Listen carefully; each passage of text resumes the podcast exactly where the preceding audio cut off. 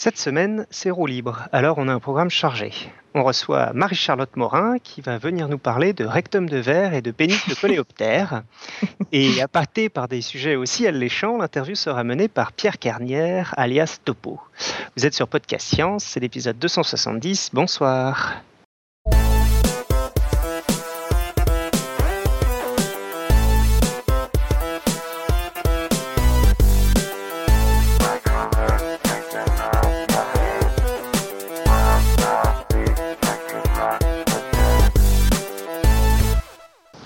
Alors, ce soir, autour de la table complètement virtuelle, donc on a Marie-Charlotte d'Alsace. Bonjour, enfin bonsoir. Euh, donc, qui est notre invité. Euh, et sinon, on a aussi euh, Nico Tup et Pierre à Paris. Salut, salut. Hello. Et on va peut-être faire un petit coucou à Julie quand même. Parce que c'est aujourd'hui son anniversaire, je crois. Bon anniversaire, Julie, c'est vrai. Bon anniversaire. Ce sera public dans une semaine, mais pas d'anniversaire. Et il y a Pascal aussi, euh, qui est ici, aussi d'Alsace, mais pas au même endroit. Ah non, à l'autre bout. Salut tout le monde. Euh, voilà, donc aujourd'hui on a un programme chargé parce que c'est le premier roue libre de l'année. Donc on va commencer par l'interview de Marie-Charlotte. Ensuite, on va faire un retour sur les émissions précédentes préparées par Julie. Un quiz du mois par Alan. Un petit plug à la fin. une quote aussi. Et ce sera tout. Voilà. Euh, donc on commence tout de suite. Euh, donc déjà, euh, oui, donc on va commencer tout de suite par Marie-Charlotte. Est-ce que tu, peux te présenter Je pense que ce serait mieux si tu le fais toi-même. Oui, bah, ok, ok. Bah, alors moi je suis récemment docteur en biologie. J'avais gagné il y a deux ans un concours de vulgarisation qui s'appelle Ma thèse en 180 secondes, où on est censé expliquer ses travaux de recherche en trois minutes. J'ai gagné en, national et j'avais rapporté des prix du public à tous les niveaux de la compétition donc ça m'a donné envie de, parler de science sur scène. Et c'est pour ça que j'ai monté un spectacle avec Alexandre Tesch sur euh, la théorie de l'évolution de Darwin. Voilà. Voilà, bah parfait, tu as présenté tous les sujets dont on allait parler. Donc, euh, voilà, voilà. Elle, est, sacrément calibrée au niveau temps. Hein. C'est tout le temps 180 secondes les réponses, tout ça. 180 secondes, c'est ça. Euh, ouais, et donc euh, bah, on, va, on, va, commencer un petit peu cette interview. Et euh, bah, en regardant un tout petit peu les informations sur toi, j'ai vu que tu avais obtenu un baccalauréat ES, donc économie et mhm. sociale, pour les francophones qui ne sont pas français. Et il y a donc eu une réorientation dans ton cursus universitaire. Est-ce que c'était une vraie réorientation ou un choix bien calculé? Oh mon cœur balance toujours entre la macroéconomie et, les macromolécules. En fait, j'ai vraiment deux passions euh, pour comprendre un peu le monde, enfin que j'ai toujours aimé. Donc j'avais fait un bac éco, mais à l'époque, quand j'avais 16 ans, euh, voilà, je me torturais un peu l'esprit entre mes idées de gauche et le monde néolibéral dans lequel on était. Donc euh, ça m'a rendu un peu folle et j'ai découvert la génétique en première ES et je me suis fait waouh, mais comment ça marche bien les molécules, comment c'est beaucoup moins chiant? Et en fait, je suis allée en sciences par lâcheté quoi. En fait, j'ai trouvé que c'était vachement plus facile de gérer les molécules que les le facteur humain, quoi, tout simplement. Et, euh, mais j'y reviens. Pas voilà. Mais j'y reviens, j'y reviens parce que je suis en train de faire un, master de, management et gestion, donc euh, voilà, j'ai pas lâché. Hein, Voilà. Donc le but, c'est de, fusionner ces deux disciplines et faire un truc monstrueux pour euh, conquérir le monde. ouais, conquérir le monde et conquérir, déjà gérer des projets scientifiques. voilà, j'étais à la paillasse pendant 4 ans, j'aimerais bien passer de l'autre côté. D'accord. Ok. Bah, tant que c'est pas sous la paillasse, tout va bien. Quoi. Mais non, voyons. Tu, euh, donc déjà la paillasse pour les non-parisiens euh, et qui ne seraient pas venus nous voir. À... Non, non, la paillasse, la vraie paillasse. Ah d'accord, pardon. Je croyais que c'était la, salle. Euh, c'est pas une salle de spectacle. Attends, c'est un bio, ah c'est un labo de biohacking. Donc moi je me disais peut-être qu'elle a fait sa thèse à la paillasse, c'est pour ça. non, c'est du jargon. C'est du jargon. C'est du jargon. J'ai oh bien fait de préciser du coup. ah là là, mais non, la paillasse c'est en fait là, c'est la table de laboratoire et quand on dit vulgairement là, la paillasse ça veut dire qu'on a fait trop de manip et qu'on en a marre de manipuler. Euh, il y a Nico qui a fait sa euh, thèse en informatique, qui sait pas ce que c'est qu'une paillasse. j'ai pas fait ma thèse en informatique, j'ai fait des maths. Arrête de m'insulter. Bon, on, revient sur Marie-Charlotte. en même temps, si t'as fait un TP au lycée, t'as déjà bien vu une paillasse, non?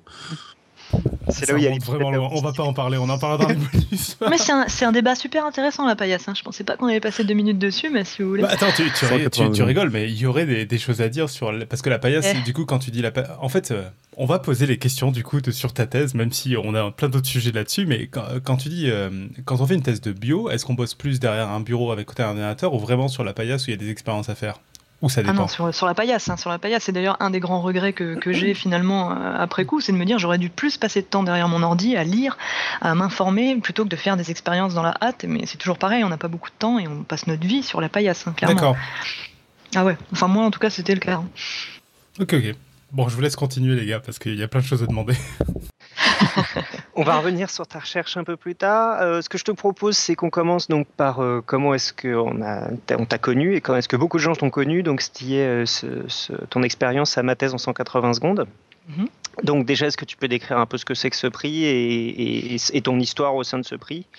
Ouais, alors euh, ma thèse en 180 secondes, en fait, l'idée au départ, elle était australienne, hein, ça s'appelait euh, Three Minute Thesis, Euh, ça a été inventé en 2012 et, et c'est le Québec qui a voulu faire ça en français, c'est donc l'association francophone pour le savoir, l'ACFAS, qui a lancé le concours euh, quelques années après. Euh, non, ouais, eux c'était en 2012, autant pour moi, et euh, Three Minute Thesis c'était quelques années. Et ils ont voulu l'étendre à tous les francophones. Donc en 2014, c'était la première édition avec la France, il y avait le Maroc et la Belgique.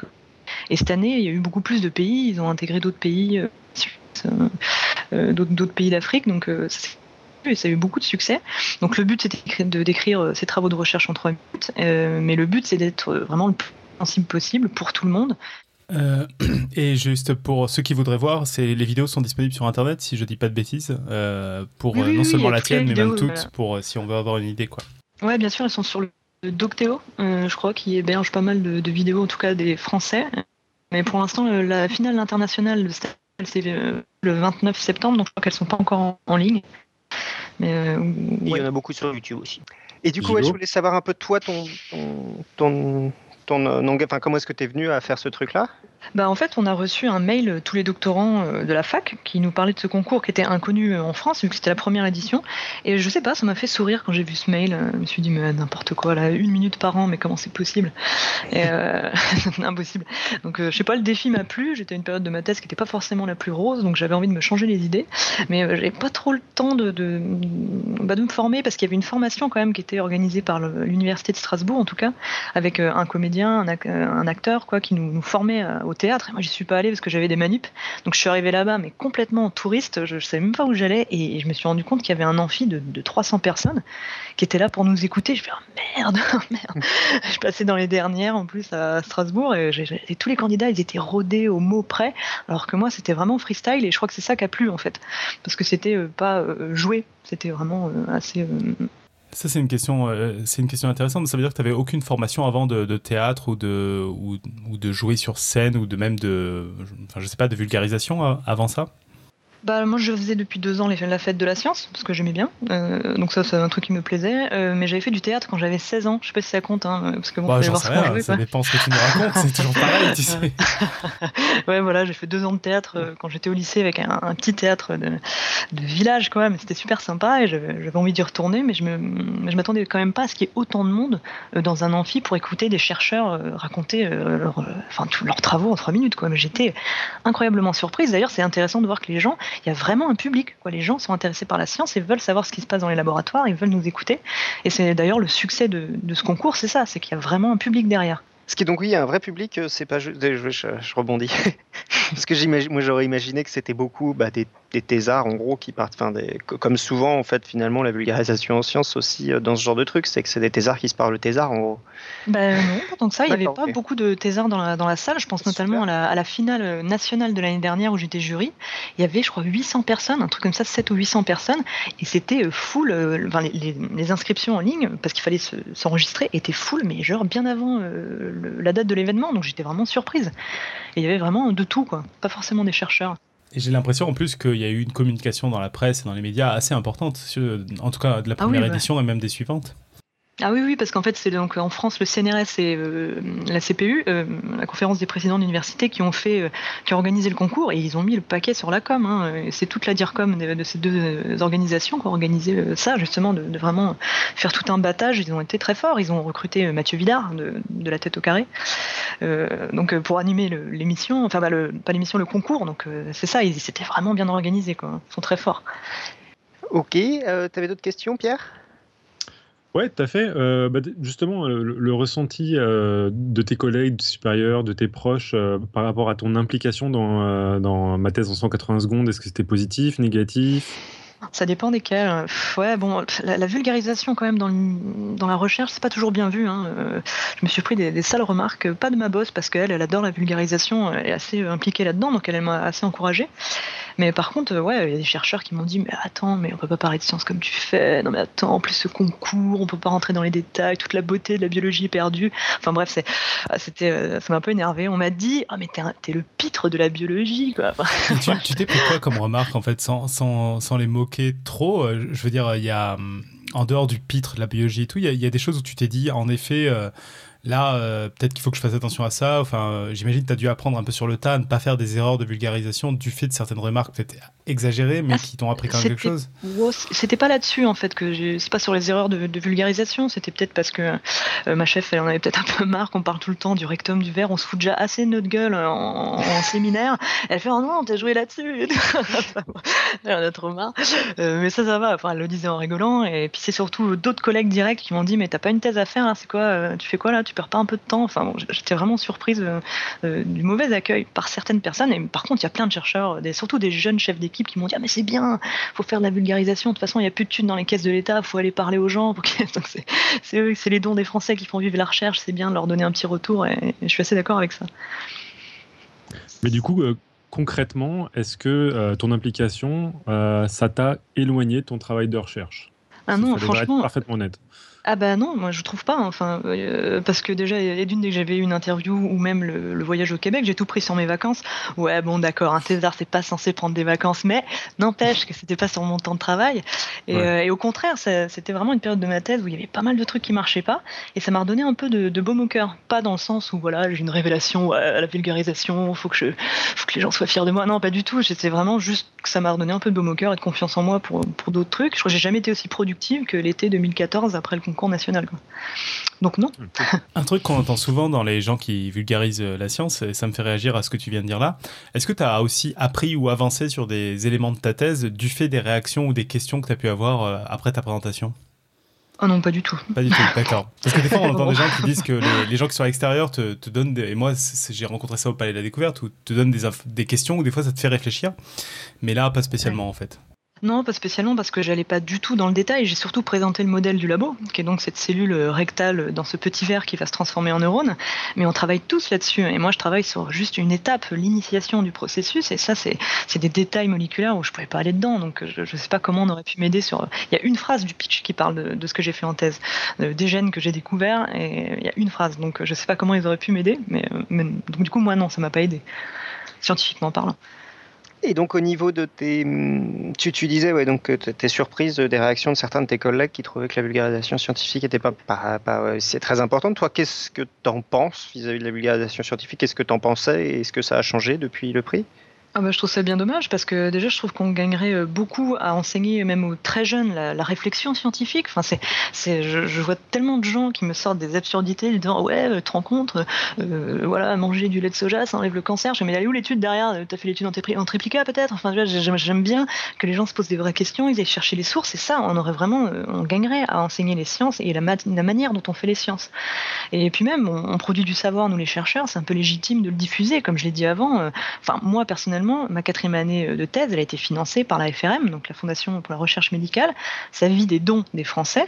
Et nous, derrière, on va rester dans notre tour d'ivoire et on dit oui, bon, ça va, hein, on va quand même pas aller expliquer aux commun des mortels, assez profane, euh, ce qu'on fait. Attends, ça sert à rien. Enfin, moi, je, l'ai entendu quand même de certains de mes collègues. Mais ça sert à rien. Mais qu'est-ce que tu veux là ça, va les faire marrer. Ils vont pas chercher plus loin. Alors que je, pense que c'est faux. Ce concours, il est là pour ça, pour que en trois minutes, on, donne un peu envie aux gens de, savoir ce qui se passe dans nos labos. Enfin, j'espère. Donc non, c'est super important. Je, trouve ça dommage d'ailleurs. Mais, mais, on voit dans les grandes chaînes, il y a pas de, il y a quelques programmes de, vulgarisation scientifique, mais je crois que c'est pas dans la mentalité des chefs de chaîne de mettre des programmes scientifiques. Et c'est alors qu'il y a une vraie demande. Quoi. Il y a, les gens sont intéressés. il, y a, une vraie demande, oui et non. Si tu parles de la télé, c'est aussi des émissions qui ne marchent pas. Hein. Les émissions culturelles et bah, scientifiques sont des émissions qui aujourd'hui euh, font un audimat qui est très très relatif. Quoi. C'est aussi pour ça je suis pas forcément d'accord parce qu'ils ont arrêté. C'est pas sorcier. J'ai eu la, la, chance euh, chez Schneiderman de, rencontrer euh, Fred, Fred et Jamie, il m'a dit qu'ils faisaient autant d'audience qu'avant. Et ils ont arrêté parce que, bon voilà, ça coûtait cher les émissions, ça coûtait moins cher de mettre trois mecs dans un loft. Enfin, c'était.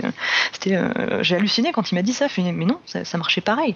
Et moi, naïvement, j'ai fait, mais attendez, mais c'est le service public normalement. Et puis là, ils ont rigolé. ouais, voilà.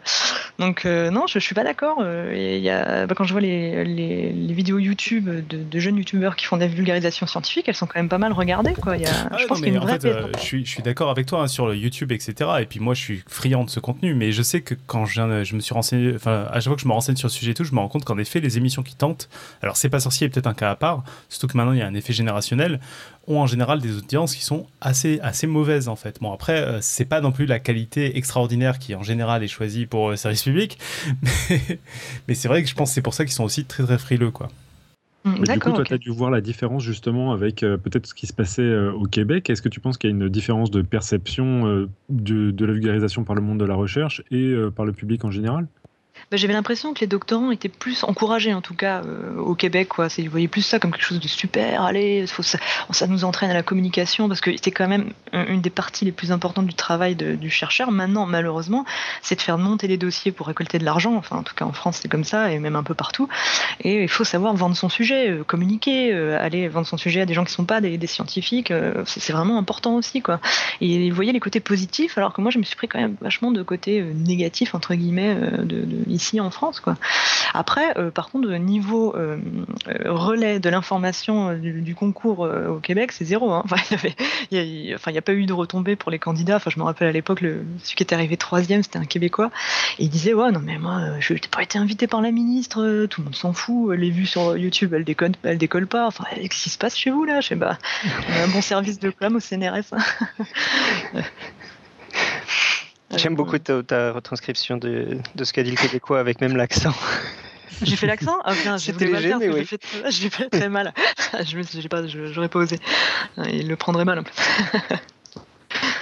enfin, euh, c'est vrai que euh, chez nous, la première édition, ça a été très relayé. Et puis, je sais pas, tout le monde s'est emballé. Euh, Belkacem, elle nous a invités au ministère. Enfin, d'accord.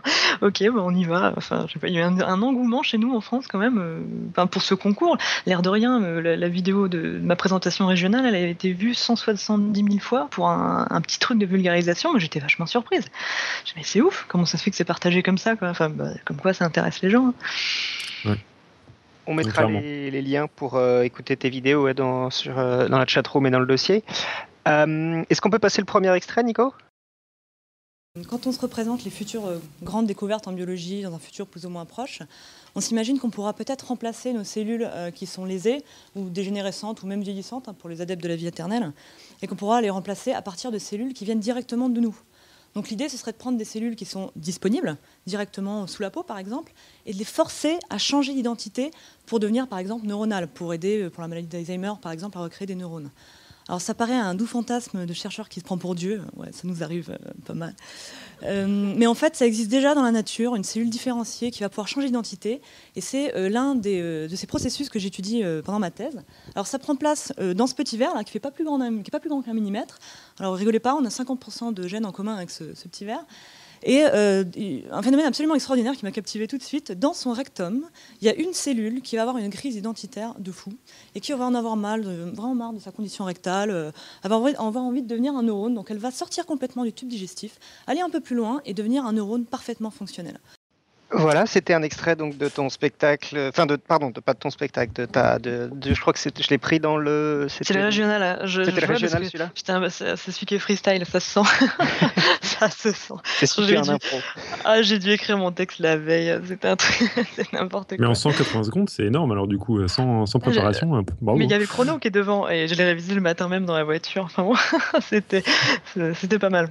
c'est peut-être pour ça que j'ai peut-être un peu moins stressé que les autres. Euh, ouais, c'était genre bon foutu pour foutu, allez on y va. Je vais laisser Pierre du coup euh, parler de ta recherche. Ok.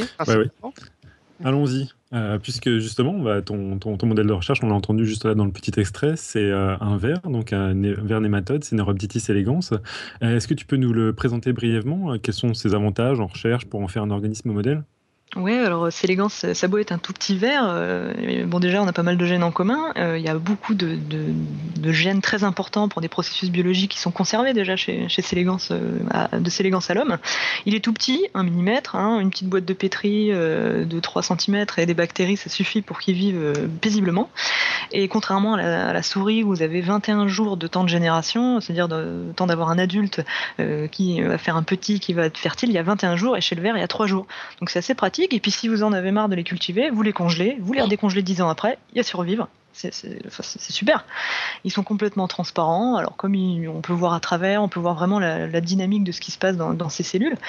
Et euh, ce que j'aime bien chez cet animal, et ce que beaucoup de chercheurs euh, adorent dans, ce petit verre, c'est qu'il a euh, un nombre de cellules fixes, quoi, qui change jamais, à peu près. on va dire ça comme ça. Et donc on, on, peut savoir quel destin va avoir quel telle ou telle cellule. C'est très très précis et ça nous permet d'anticiper euh, des transformations cellulaires. Voilà. J'ai mis un gif animé d'un verre euh, Cenorhabditis elegans qui, qui passe. Bien, comme ce que je viens de dire est assez chiant, c'est parfait. parfait. Justement, bah, c'est quand même hyper important. On, comprend bien les, les, aspects euh, importants. Il est transparent, il a un, temps de génération rapide, il a un lignage cellulaire. un lignage cellulaire invariant, voilà, c'est ça on a étudié, enfin, il y a plein de choses qui sont étudiées chez le ver, hein, la durée de vie, euh, la mort cellulaire programmée, l'épigénétique. Enfin, il est utilisé pour beaucoup de choses parce qu'il est très pratique. Quoi. Hein. Vous avez un, vous un ver qui sont hermaphrodites, ils s'autofécondent, vous en mettez un sur une boîte, trois jours après, vous en avez plus de 100, donc c'est vraiment très très pratique. Personnellement, moi, je l'ai euh, eu en étude pour euh, l'évolution euh, de, des cellules de la vulve. Donc voilà, chacun son truc.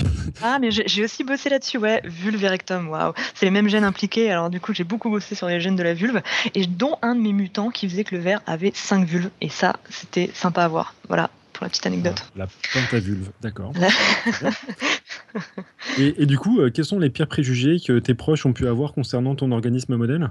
Mes proches ou mes collègues euh, Proches, hein. bah, Ah oui, bah d'accord, ça peut aller carrément. Donc... Ouais, mais oui, mais oui, parce que même s'il y a eu des prix Nobel grâce à ce petit verre, et eh ben quand même, on nous regarde du genre, oh, vous êtes même pas avec les vertébrés, oh, la loose, quoi. Genre, voilà, je pense que c'est pas que c'est pas pris au sérieux, mais on nous demande beaucoup plus pour les publics. Bon, déjà parce que c'est plus facile, hein, chez la souris, vous voulez faire un, un organisme génétiquement modifié, c'est plusieurs années, si vous voulez, voilà, du, de A à Z, alors qu'un moi, je mettais 15 jours. Donc on, on, nous demande beaucoup plus, et, euh, et parfois, bon, c'est vrai que c'est, on nous regarde un peu genre ouais, le verre. enfin voilà, c'est moins noble que la souris, clairement quoi. Et quand je parlais aux gens de, ce petit verre, euh, c'est vrai qu'on se demandait pourquoi on étudiait ça. On fait mais ça sert à quoi? Enfin la, réponse, enfin la question que j'avais le plus souvent, mais ça sert à quoi d'aller voir dans le rectum du verre une cellule qui devient un neurone. Alors que c'est super intéressant.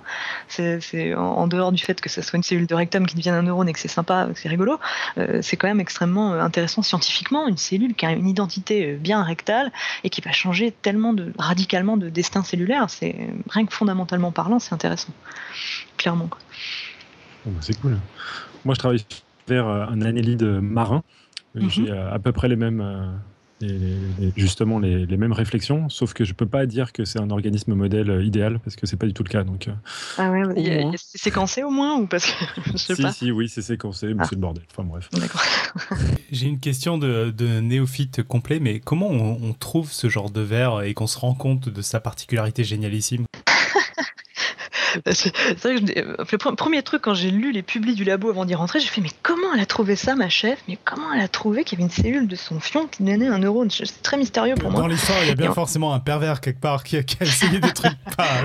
Euh, alors c'est peut-être Sidney Brenner, un prix Nobel, qui lui a suivi le destin cellulaire de, chaque cellule avec euh, Sulston, un autre euh, grand chercheur. Donc ils ont regardé quel devenir à partir de la première cellule, la cellule œuf après la fécondation. Ils ont regardé exactement quelle cellule devenait quoi, et ils ont marqué ça très précisément dans une publication. Donc, euh, et il y avait marqué cellule rectale devient neurone. Et c'est comme ça que ma chef s'est intéressée à, ça.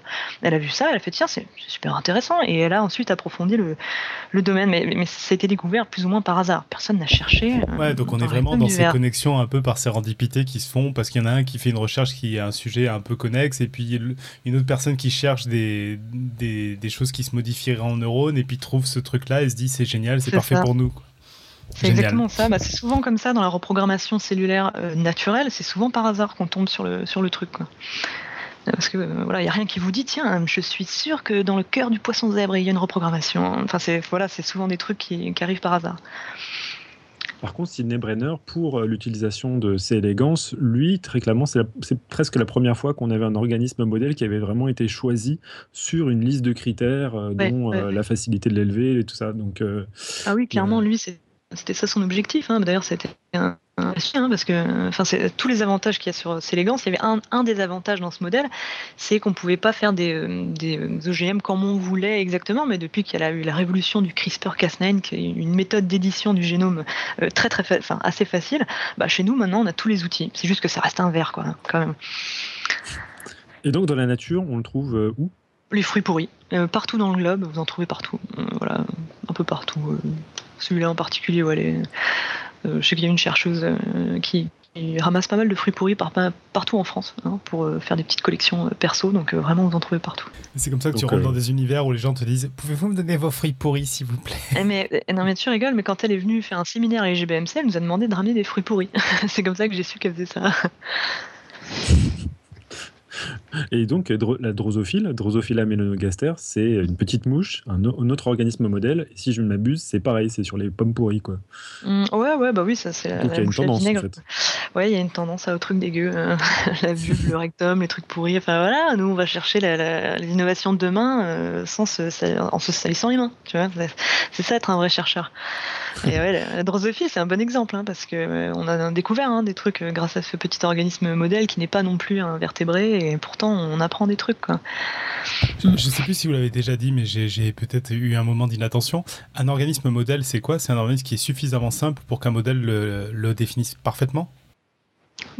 C'est pas forcément la simplicité, je dirais, quoi, mais c'est des, animaux qui sont utilisés en laboratoire et euh, où il y a des outils, où il y a souvent des outils qui permettent de les étudier, ce qui n'est pas le cas pour tous les organismes, ils sont pas tous séquencés, on n'a pas tous euh, voilà, l'ADN et ça c'est très difficile de travailler avec. Et même il y, a, des organismes qui sont très intéressants, je pense notamment au planaire, qui est une sorte de verre plat, pour faire simple, euh, qui, on peut le découper en je sais pas combien de morceaux, on le découpe en deux, ça fait deux organismes, on découpe la tête en deux, il y a deux têtes, enfin tu peux le découper en centaines de morceaux, ça fera 100 organismes qui repoussent.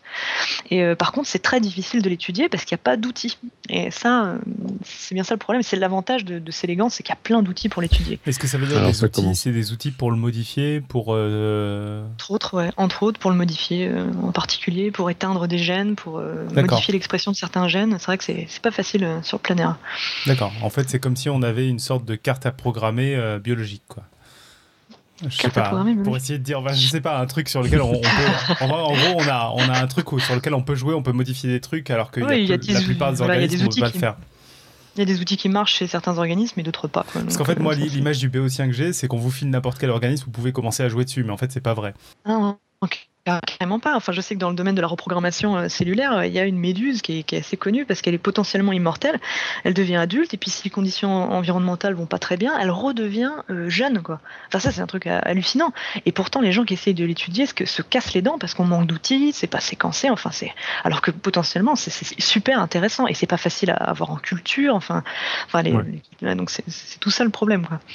En gros, c'est trois critères. Quoi. Trois critères pour savoir si un organisme peut être bien modèle. C'est qu'il soit facile à élever, qu'il ait des outils pour jouer avec, euh, avec son génome et que son génome soit séquencé. Alors le séquençage de génome, maintenant, ça se fait pratiquement pour n'importe quel organisme. Maintenant, c'est plus un mmh. problème, mais il faut l'élever et il faut qu'on ait les outils. Et quand on dit faut l'élever, il faut donc aussi que son temps de génération il soit court. C'est-à-dire qu'un éléphant, c'est pas la peine quoi. Tu, tu... c'est trop gros et c'est trop long. J'en profite de l'interruption pour, euh, pour faire remonter une, une remarque de la chatroom. C'est notre Robin national qui, hélas, peut pas être là à cause d'une mise à jour de Skype ou de son ordinateur. Mais on parlait tout à l'heure de qui a fait le premier truc dégueulasse pour trouver le verre. Et il y a LGJ qui a réagi en disant que de toute façon, la science, c'est pas un peu tout le temps des gens qui font des trucs bizarres et qui découvrent des trucs à un moment ou à un autre. Et Robin conclut en disant D'ailleurs, comme disait le chat, le premier mec qui a traité une vache, il voulait faire quoi exactement? Je crois qu'on a à peu près conclu la chose. Ouais, je peux pas dire mieux là. Il faut, aller faut aller chercher euh, les infos là où c'est dégueulasse. Je suis désolée, c'est ça la science, euh, messieurs. on est des passionnés, nous. C'est ça. Bon, les enfants, on, reprend euh, à partir de la recherche là? Oui, oui, je t'en prie. Je sais pas où t'en étais. Ouais, bah, j'allais parler de, ta publication, donc mhm. on est parti. Bon, tu publies, moi. Ouais. Ouais, mais justement, j'ai fait un tour de tes publications scientifiques. Il y en a pas beaucoup. Il y en a deux sur Ah, il y en a une dans Science. Quand même, voilà. Ah ouais, bah, dans Science, je suis cinquième auteur, hein, donc faut pas s'emballer. Moi, ma, publication de premier auteur, j'espère qu'elle va sortir en 2017. je prie, ah. je prie. Ah non, la quasi-totalité de mon, mon, travail de thèse n'est pas dans les publications. voilà. Parce que juste pour, pour les extérieurs et puis en fait pour plein d'autres domaines que la biologie, en gros, les auteurs sont classés par ordre d'importance et c'est les deux premiers auteurs qui sont le plus importants, c'est ça? Ouais, il y a le dernier auteur aussi qui est important parce que c'est le chef de labo. Euh, mais on va dire le premier auteur, c'est quand même le plus important. C'est celui qui a mené toute la normalement hein, toute la réflexion et, la plupart des expériences. Donc là, pour le science, c'est Steven Zurin qui est, mon collègue qui est absolument brillant, euh, euh, qui a mené quasiment toute l'expérience. Et moi, ma participation dans, ce truc-là, en fait, c'est, faut quand même dire que je suis la seule auteur de ce de cet article qui au départ bossait pour ma gueule. Voilà, je bossais complètement pour ma gueule. Essayé de trouver des nouveaux gènes impliqués dans, le processus et tous les gènes que je trouvais, en fait, allaient vachement plus à son projet, donc euh, je lui filais. Et euh, c'était cadeau. voilà. Mais en fait, je n'ai jamais voulu l'aider, Steve. Moi, je voulais pas. Euh, moi, c'était pour moi, clairement. quoi. Alors que les autres, ils ont vraiment bossé pour lui. Mais bon, c'est comme ça. je précise parce que en, maths, la, tradition, c'est plutôt par ordre alphabétique, en fait, les ordres d'auteurs. Ah, Comme quoi, ça dépend des domaines. Ah ouais, ah non, nous, c'est pas comme ça. Un premier auteur, il a tous les lauriers. C'est aussi parce qu'il y a beaucoup moins d'auteurs, en fait, en général. Dans une de map, déjà, si tu as quatre auteurs, c'est déjà beaucoup, quoi. Ouais, ouais. Euh, en bio, ça peut aller loin. Hein. Il y a une collaboration entre équipes. Ouais, ça, ça, j'ai vu des 50 auteurs. Enfin, n'importe quoi. Donc oui, euh, moi, Steve, euh, j'étais ravi de l'aider, quoi. Mais au départ, je voulais pas l'aider. mais il était sympa. Il m'a mis sur la public quand même parce qu'il a utilisé les outils que j'avais fait. Donc voilà. C'était cool d'être sur un science quand même. Même en cinquième auteur, ça fait plaisir. Quand tu parles d'outils, tu parles de, de mutants? De mutants, exactement. C'est les mutants que j'avais trouvé. Euh, c'était des mutations dans, des, endroits particuliers de telles protéines qui l'intéressaient beaucoup et, ça collait plus à son projet. Donc euh, j'ai fait, bah voilà, écoute Steve, ça me fait plaisir. Et voilà. de toute façon, je pouvais rien en faire. Et du coup, ça a boosté ta, carrière de recherche un petit peu ou? Bah, Parce que c'est arrivé en plein milieu, non? Je pense que ça m'a aidé surtout pour euh, ma soutenance parce que moi j'ai quasiment toute ma thèse que j'ai écrite euh, c'était un travail qui n'a pas été publié. Parce que de plus en plus dans les labos on a besoin d'une publication à haut facteur d'impact comme on dit donc de publier dans une revue prestigieuse. Et là en l'état on aurait pu publié dans un truc pas trop mal, je pense, mais euh, il y avait vraiment une partie hyper intéressante de, ce que je faisais qui méritait d'être exploitée. Donc là, moi, j'ai arrêté, euh, j'ai quitté le labo en mars et j'ose espérer, il y a une postdoc, donc une chercheuse qui est en train de finir mon travail et, d'exploiter cette partie euh, que j'ai pu découvrir qu'en quatrième année. C'est souvent comme ça, hein, malheureusement, de plus en plus. Hein. Donc, soit je publiais dans une petite revue, enfin dans un petit journal, ou soit là, on espère publier un peu plus haut, mais bon, du coup, on sera deux premiers auteurs. Voilà. Bon, bah, on croise les doigts pour toi. Et du coup, là, cette, cette, euh, cette, publication là, qui est parue dans Science, euh, vu que c'est une revue qui est super renommée, euh, c'est quoi l'impact de cette recherche? Ah, de la recherche en, particulier, ouais. donc, pour, moi, en tout cas, ça m'a aidé à passer ma thèse vu que j'avais pas de papier en premier auteur. Mais et en sciences, euh, bah, c'est super intéressant parce que euh, nous déjà, ce qu'on utilise, ce qu'on fait dans le laboratoire, c'est de comprendre comment naturellement, dans un organisme, sans qu'on induise quoi que ce soit, il y a des cellules qui peuvent changer complètement d'identité, des cellules déjà adultes. Et là, ce que Steven il a mis euh, en évidence, c'est qu'il y a des facteurs, ce qu'on appelle les facteurs épigénétiques, mais j'ai pas, j'ai pas les on va dire des molécules qui vont aider à stabiliser ce processus. Si vous enlevez ces molécules, euh, vous, augmentez la température, vous stressez un peu le verre, vous stressez les, cellules, et là la reprogrammation se fait beaucoup moins bien, quasiment, euh, enfin beaucoup beaucoup moins bien. Donc l'important c'est que l'environnement euh, joue un, rôle pour une reprogrammation cellulaire qui va être plutôt accomplie, robuste, et pour aider à, ce que cette reprogrammation se passe bien, on a des molécules qui, sont très importantes pour ça. C'est très très dur de vulgariser ce science Là, je suis en train de me dire, c'est super C'est dur, c'est un sacré exercice. Parce qu'en plus, c'est extrêmement complexe. Hein. Je ne sais pas si vous l'avez lu. Euh, je, l'ai survolé, mais j'ai vu en effet qu'il fallait parler de reprogrammation, d'épigénétique. Je me fais, bon, voilà, en, 180 secondes, en fait, ça c'est mort. C'est hyper dur, c'est méga dur. Je ne sais même pas euh, comment j'allais l'expliquer là. il n'y a que 4 pages. Il n'y a que 4. Et vous n'avez pas vu les supplémentales data. Hein enfin, les... enfin, il, a, il y a un boulot derrière monstrueux et il y a des fois, il a résumé en une phrase qu'il a fait en 6 mois. Enfin, il avait tellement de boulot, il aurait dû le publier dans Cell. Enfin, c'est un autre, un autre journal où on peut publier un peu plus long. Mais bon, il a commencé par Science, il l'a eu tout de suite. Oh. le problème avec Science, c'est que c'est très renommé, mais c'est vrai que souvent, en tant que chercheur, les articles sont pas très intéressants parce qu'ils sont super. Euh, ils sont très résumés, ils sont très. Il faut que ce soit concis, il faut que ce soit compréhensible par plus de gens qu'une revue spécialisée. Et donc, c'est un peu le paradoxe, effectivement, dans mon domaine aussi. Ouais, c'est, enfin, tout le monde a envie de publier dans ses revues super. Le fait est qu'après, et elles sont très bien citées, mais le fait est qu'après, tu n'apprends pas grand chose en les lisant, quoi. Ouais, euh, ouais, ouais, je pense que c'est très difficile. Euh, c'est tellement résumé que du coup on se pose des questions, donc on est obligé d'aller dans les, les, données supplémentaires. Alors du coup on doit aller sur le site et puis ah il y avait un page de données supplémentaires et voilà et on s'y perd. Mais euh. J'ai toujours un peu le, enfin effectivement dans mon domaine les gens disent ouais les papiers science ou nature c'est des papiers de merde à très haut impact. Mais... un peu, mais ce qui, ce qui, veut dire qu'en fait tu, enfin en tout cas t'en tires rien pour ta recherche quoi. Bon, en tout cas, euh, avoir un science, c'est quand même bien pour sa carrière. Quoi. Ah voilà. Hein. Donc, t'en retires peut-être des financements pour euh, ton labo. ça, c'est bien. Ça, c'est vachement bien, en tout cas. L'équipe de podcast va me détester, mais je, vais, je voulais revenir sur ce que tu viens de dire et, sur euh, ma thèse en, 80, en 180 secondes, parce que j'avais pas osé le dire tout à l'heure. Tu, tu, disais à l'instant là que vulgariser, vulgariser le science, c'était, science, c'était un peu, un peu compliqué. Et en fait, dans ma thèse à 180 secondes, j'ai l'impression qu'il y a un peu un, un compromis à faire si on veut réussir à faire quelque chose de bien c'est qu'en fait, on n'est pas en train de résumer sa thèse en 180 secondes, mais plus générer son domaine de recherche au sens large.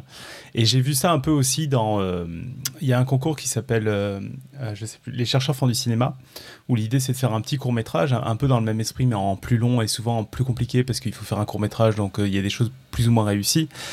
Et, le biais est un peu le même, c'est que soit les gens ont vraiment envie de parler de leur thèse et c'est souvent très rébarbatif à comprendre, ça. soit les gens en fait parlent pas du tout de leur thèse mais pas du domaine général, que en fait tout le monde toute personne qui a fait un peu de la recherche dans le domaine, voire même des, études supérieures dans le domaine connaît. Et là, c'est très sympa. Et, euh, et, donc toi, clairement, dans ce que tu me disais, ce que tu disais, c'est que dans ta, ma thèse en 80 secondes, tu as fait le choix justement de complètement zapper ta thèse, en fait.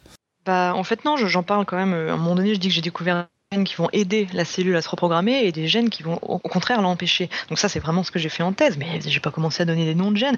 Je suis alors euh, j'ai trouvé euh, euh, l'Inquinza, euh, super. Tu quand même trouvé le moyen de, de donner l'intitulé, quoi voilà, c'était ça un peu l'idée, de dire voilà à quoi ça servit, c'est de trouver des acteurs qui sont importants euh, dans, ce mécanisme.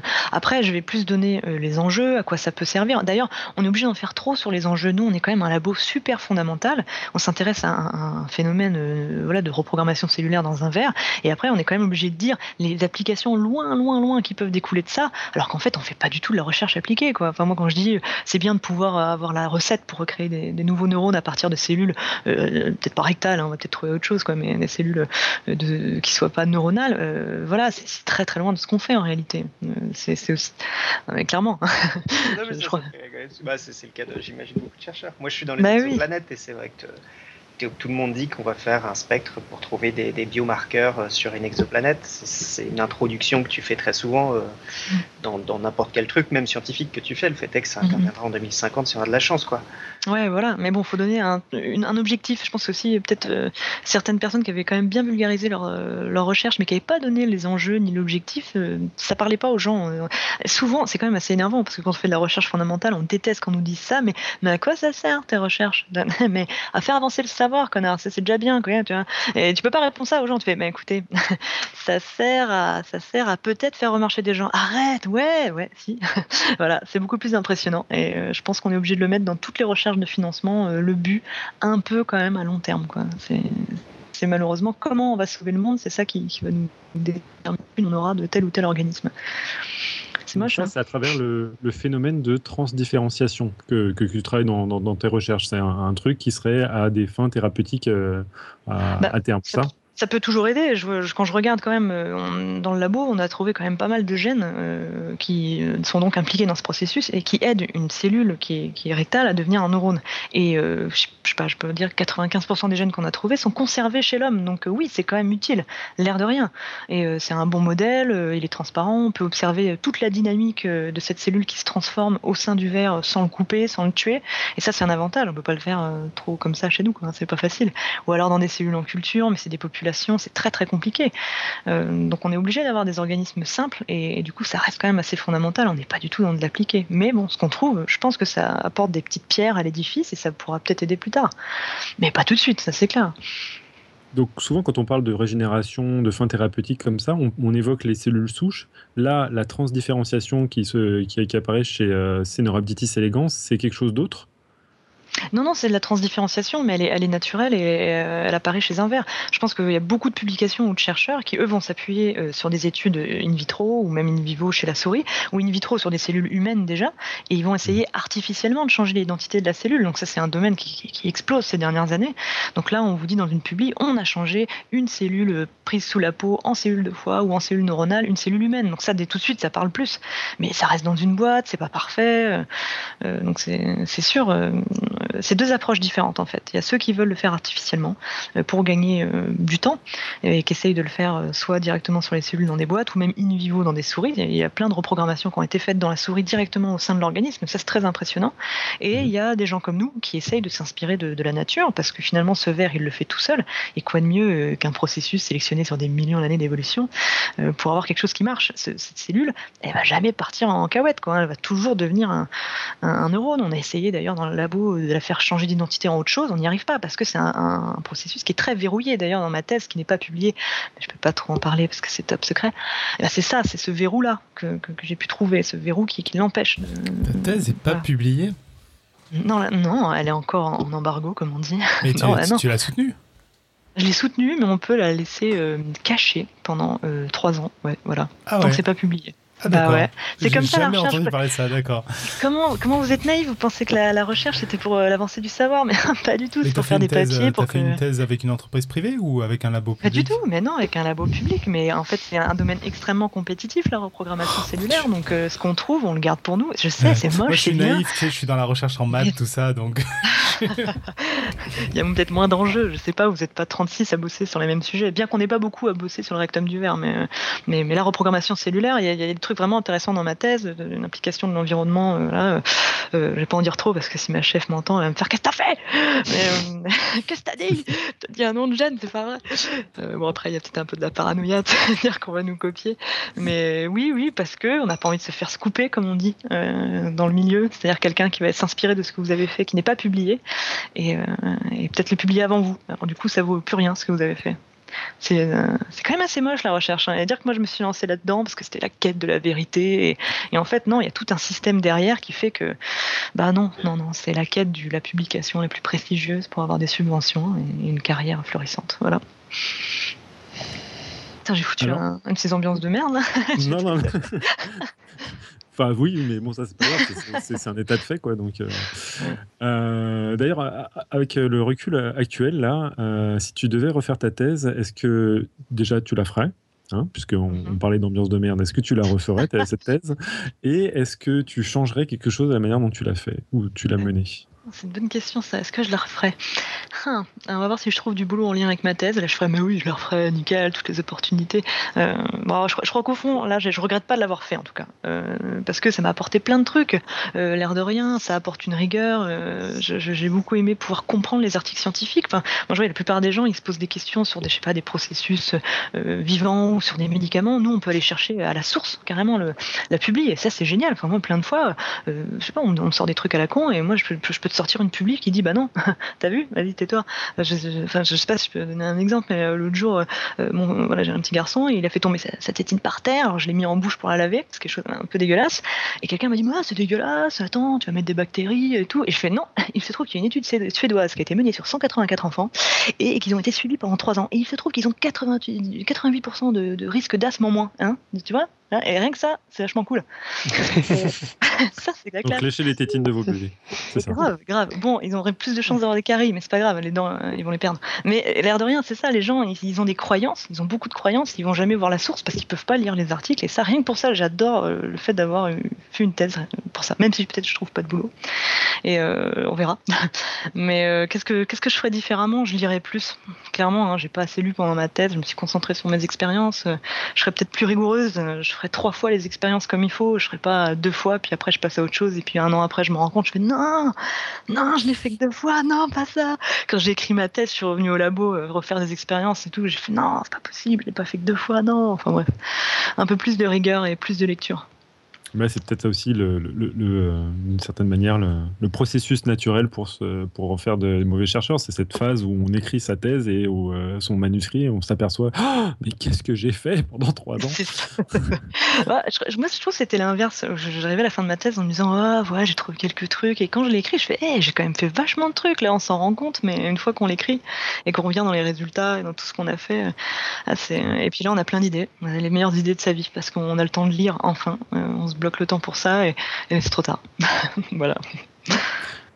Du coup, là, si on l'a bien compris, ton, départ du monde de la recherche n'est pas définitif. Euh, mais euh, est-ce que tu penses que tu auras, tu, dans un contexte plus clément, tu, tu, pourrais euh, reprendre rapidement la recherche ou est-ce que là, à l'heure actuelle, c'est quand même super difficile?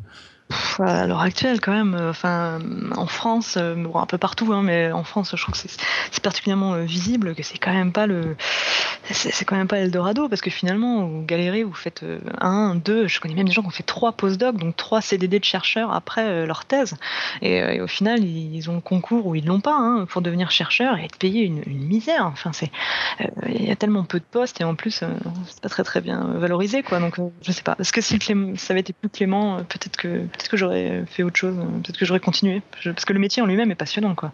Justement, comme tu te dis que le métier de, chercheur est, pas très clément, tu te dis il vaut mieux aller vers le métier de comédien qui a beaucoup plus d'ouverture, quoi. oui, je quitte la recherche. Je, alors, je quitte la recherche parce que c'est précaire et mal payé. Je deviens intermittente du spectacle. Voilà, voilà. non, j'ai pas le statut, euh, et, c'est pour ça que je fais une formation en parallèle, hein, parce que je, je, prétends pas remplir des zéniths et pour l'instant, euh, ça m'amuse bien, mais ça paye pas. Une formation de, de quoi? Euh, Moi, je fais une formation en gestion de projets innovants, donc c'est pour euh, gérer des, projets dans tout ce qui est euh, biotechnologie, biomédical. Donc peut-être que je reviendrai dans la recherche, mais, mais pas, pas la manipulation. Quoi. voilà. Je sais pas si je vendrai mon âme à bosser dans l'industrie pharma, on verra. Et dans ce contexte-là, est-ce que tu penses que ton expérience de, de ma thèse en 180 secondes t'apportera un avantage? Ah ouais.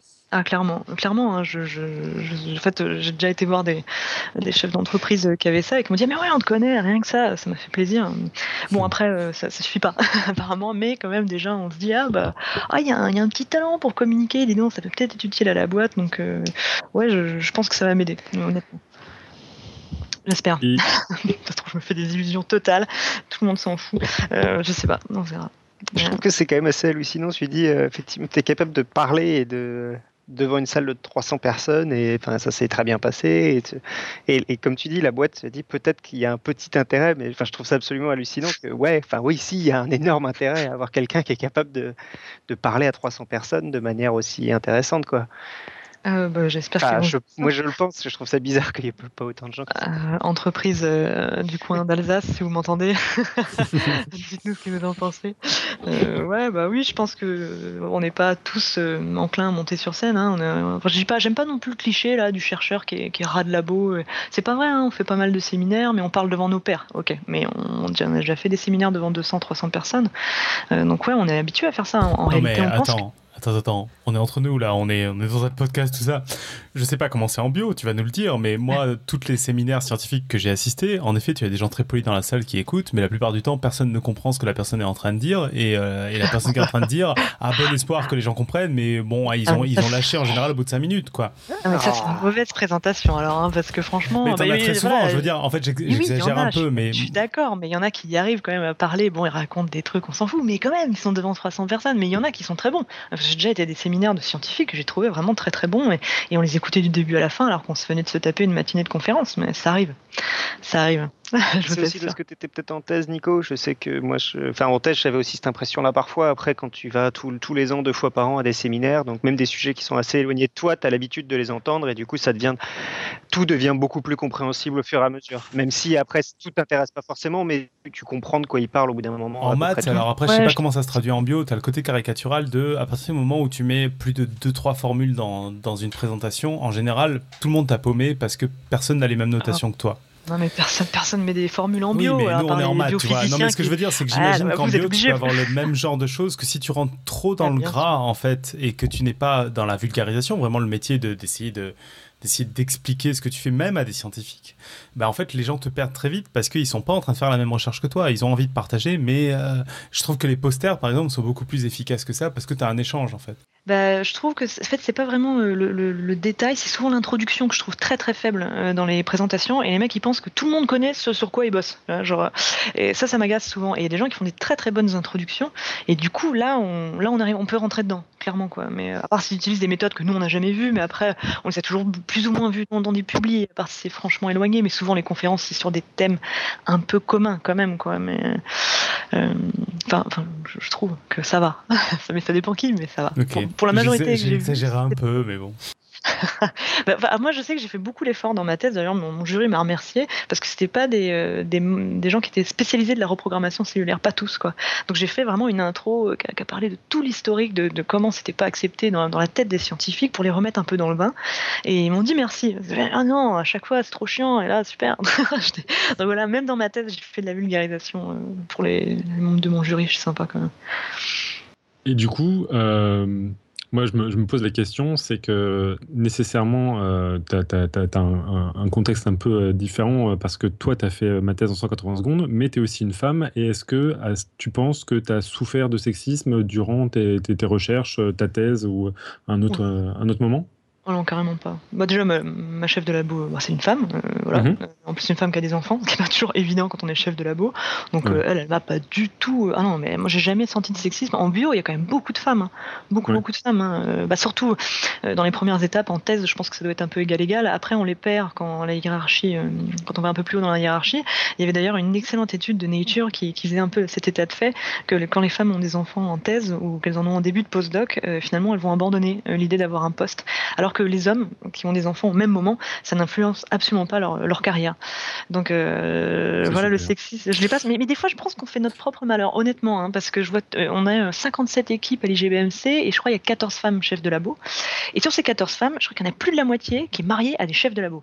Donc euh, imaginez gérer deux carrières scientifiques en même temps, bouger au même endroit, c'est chaud. Alors que les chefs de labo, eux, sont avec des profs, des secrétaires, même leurs étudiantes, ils se font pas chier. Enfin, je veux dire, nous, et nous, on est là, ouais, alors moi j'ai un doctorat, je veux aussi un mec qui a un doctorat. Enfin, euh, voilà, on, se fait un peu notre propre malheur, quoi, à chercher des mecs euh, un peu high level, alors que je crois en même temps, si c'était partagé de manière égale, il n'y aurait pas de souci, non enfin... Bah ouais, mais bon, je pense qu'ils sont moins, ils sont moins cons que nous. ouais, je sais pas. Je sais pas. Enfin, je sais pas. Je pense que on n'ose pas assez peut-être s'affirmer, dire maintenant ma carrière c'est important. Euh, je, je sais pas. Peut-être que ça pénalise aussi les hommes d'une certaine manière. Je pense que, enfin, moi j'ai déjà entendu, pas forcément dans le milieu de la, de la recherche, mais des, des mecs qui s'occupaient de leur enfant, on leur a dit, écoute mec, c'est pour que tu sortes à 17 h on, on aurait embauché une nana hein, si c'était pour avoir des problèmes de gonzesse, quoi. Donc ça les pénalise aussi quelque part. Euh, bah, D'autant plus, il faudrait que ce soit accepté dans, dans, les deux cas. C'est-à-dire, ouais, bah, voilà, quand on a un enfant, euh, bah, c'est comme ça, c'est la vie. Et c'est acceptable. Mais, ouais, mais après, bon, il y a quand même 9 mois où bah, moi, je sais qu'à un moment donné, je devais faire des expériences qui, qui entraînaient la manipulation de produits dangereux. Je ne l'ai pas fait. Euh, J'avais envie, mais je ne pouvais pas. Euh, donc voilà, on est quand même. Moi, j'étais bloqué 9 mois sur certaines expériences. Il y a tout ça aussi, quoi, en dehors du fait qu'il faut s'en occuper après. Après, il y a le congé maternité. Enfin, bon, il y a un an, quand même, vous êtes un peu ralenti. Mais euh, enfin, ouais, moi, j'ai trouvé. J'ai un gamin qui dormait pas alors, du coup, c'était super dur. Euh, mais bon, euh, c'est des, trucs qui, nous pénalisent plus nous, les, les femmes. Voilà, vous allaitez, bon, bah, c'est vous qui allez tirer votre lait, votre mec peut pas le faire pour vous. Vous l'allaitez la nuit, vous dormez pas, le lendemain, vous êtes complètement mort. Bon, bah, ça, on peut pas le faire pour nous non plus, quoi. Et euh, c'est un peu dur. Dès qu'il y a un enfant dans l'équation, bah, ça, oh, ça nous pénalise plus nous. Mais, mais après, de sexisme direct de, de collègues, ça, je l'ai jamais vécu, honnêtement. jamais. Bah, tant mieux. Eh, c'est pas beau, ça T'as pas parlé d'enseignement dans, dans, toute ta, ta, formation Tu n'as jamais essayé? Et si tu as essayé, est-ce que ça t'a plu? Ah, Si, moi j'ai enseigné la première année de ma thèse. J'ai arrêté, pas parce que j'aimais pas ça, mais parce que déjà c'était une matière qui n'était pas ma spécialité. Donc je devais beaucoup bosser pour la préparer et j'ai perdu un temps fou dans ma première année de thèse, quoi, hein, parce que je faisais que ça. Et, je me suis dit, mais je vais jamais y arriver en 3 ans ou 4 ans si, je continue comme ça. Mais j'ai adoré ça, c'était super. Ça doit être mon côté théâtral, je sais pas. Euh, mais, euh, mais c'était vraiment, je me suis bien marré. Je faisais les, les TP de dissection. Enfin, c'est. Ah, cool. Ouais, cool, hein trop bien. Euh, tout. Alors il y avait l'ombrique, il y avait le verre, il y avait la grenouille, je me suis régalée. Il y avait plein de choses. Mais du coup, les dissections, je me rappelle, j'ai découvert le lundi euh, quand la, le maître de conférence faisait les dissections et je donnais le cours le lendemain. C'était super. Donc ça demandait pas mal de, normal, la base.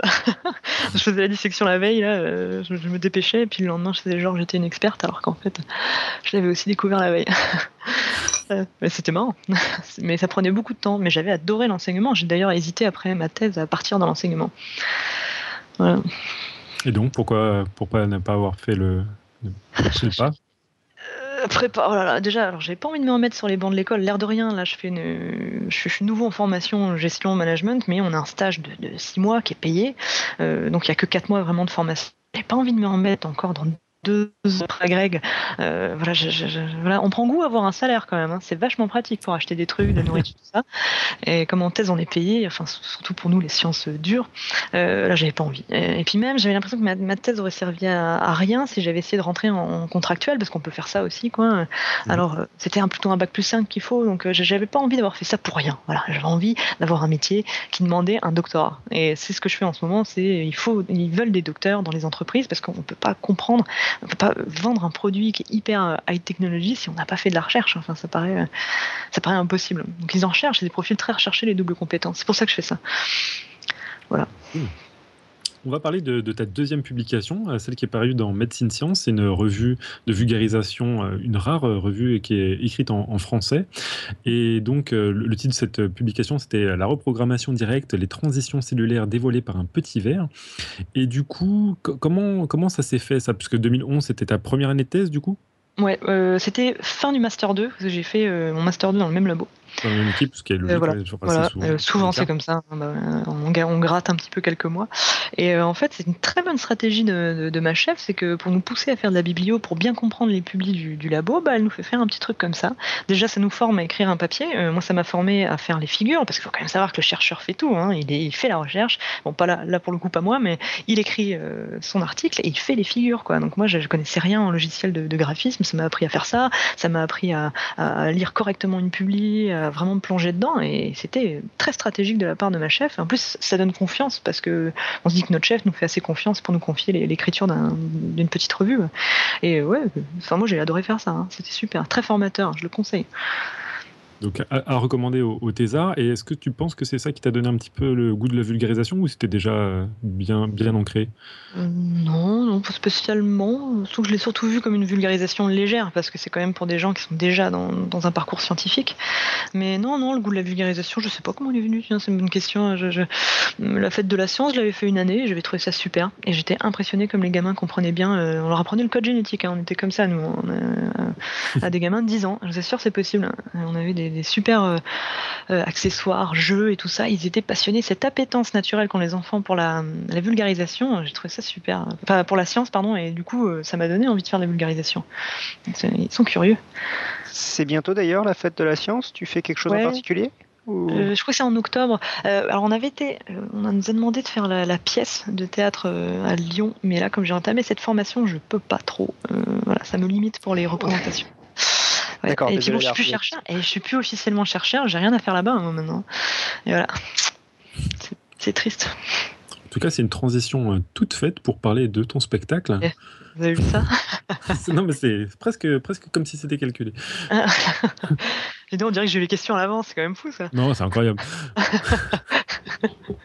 on va commencer par le son du coup euh, numéro 2, euh, Nico. Donc c'est le teaser de ton spectacle. donc il y a une vidéo normalement, mais je, là on va mettre juste le son.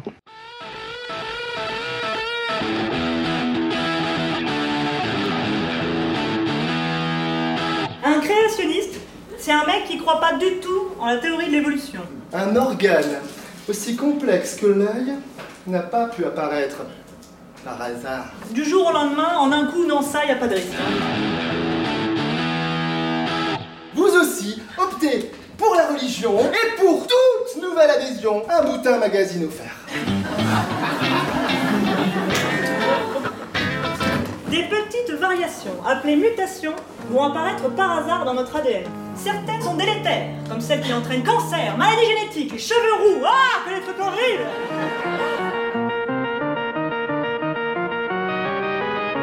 Cette faculté qu'ont les hommes à penser que tout tourne autour d'eux, c'est dingue, hein. Mais Copernic, ta mère! C'est quoi ce délire? La nature, c'est une personne ou quoi? Comment ça se fait, hein, que la noix a la même forme que le cerveau humain? Spencer? Il a sa petite vision de la sélection naturelle. Hein. Fini la charité, fini les lois sociales, il veut faire crever les pauvres. La légende raconte que c'est l'ancêtre direct de Pierre Gattaz.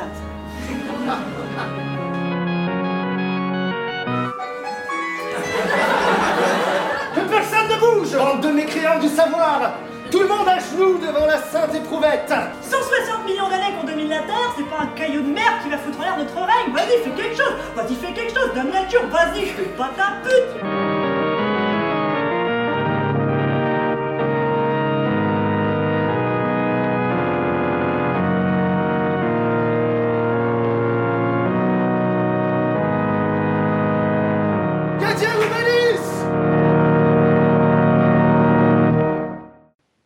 a envie d'applaudir, tiens. Euh, sur- sur les images, euh, c'est moins bien. Ah oui, je trouve ça, moi, ça, je trouve ça déjà drôle. Je l'ai mis parce que je trouve ça m'a déjà fait marrer même sans les images. Merci. Euh, vous, voilà, vous, vous êtes en train de vous couper de- de- des auditeurs roux et catholiques. euh, je, je suis désolé. Hein.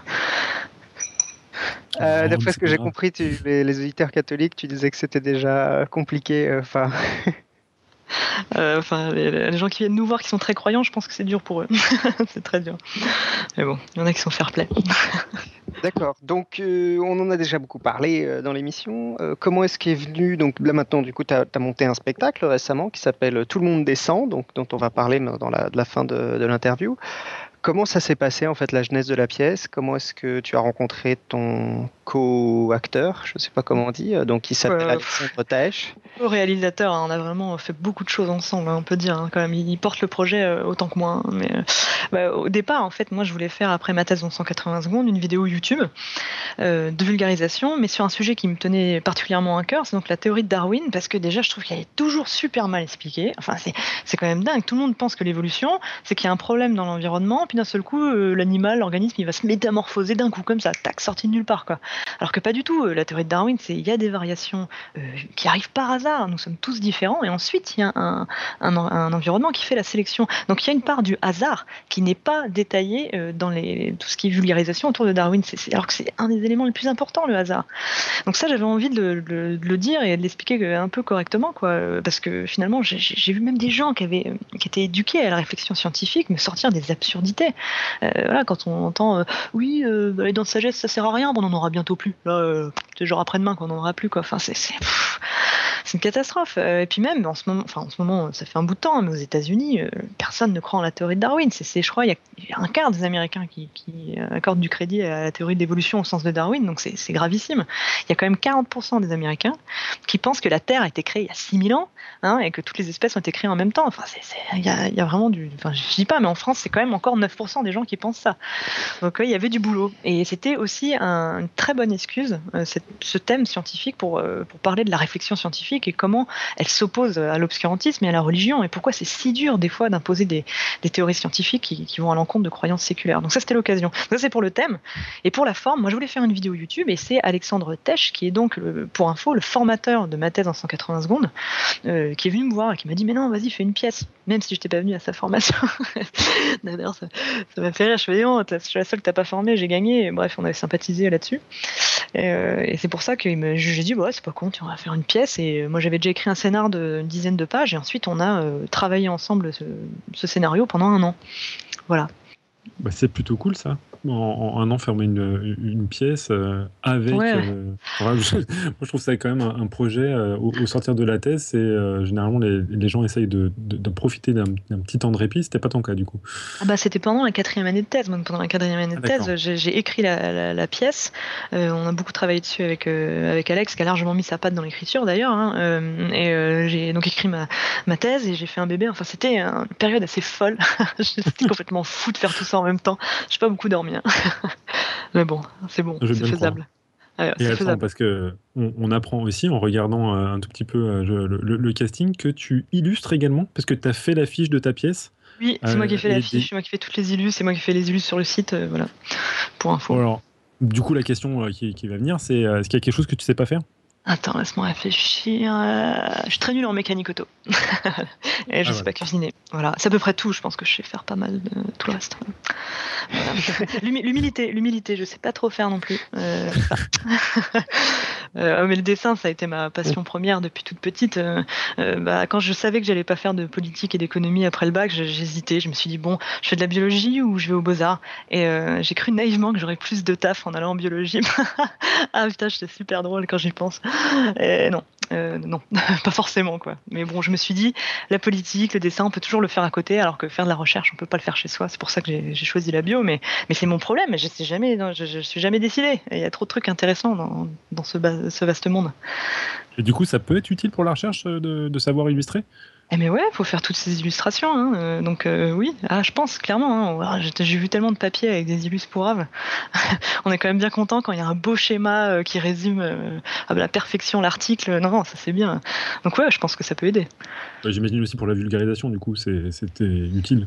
Ah bah oui, bien sûr. Si on veut avoir un... En plus, quand on, veut servir notre propos, l'avantage que j'ai en réalité, c'est que je viens du monde de la recherche. Donc j'ai pas besoin d'intermédiaire ni pour faire mes illustrations, ni pour faire, ni pour servir mon propos C'est d'ailleurs ça qui est cool.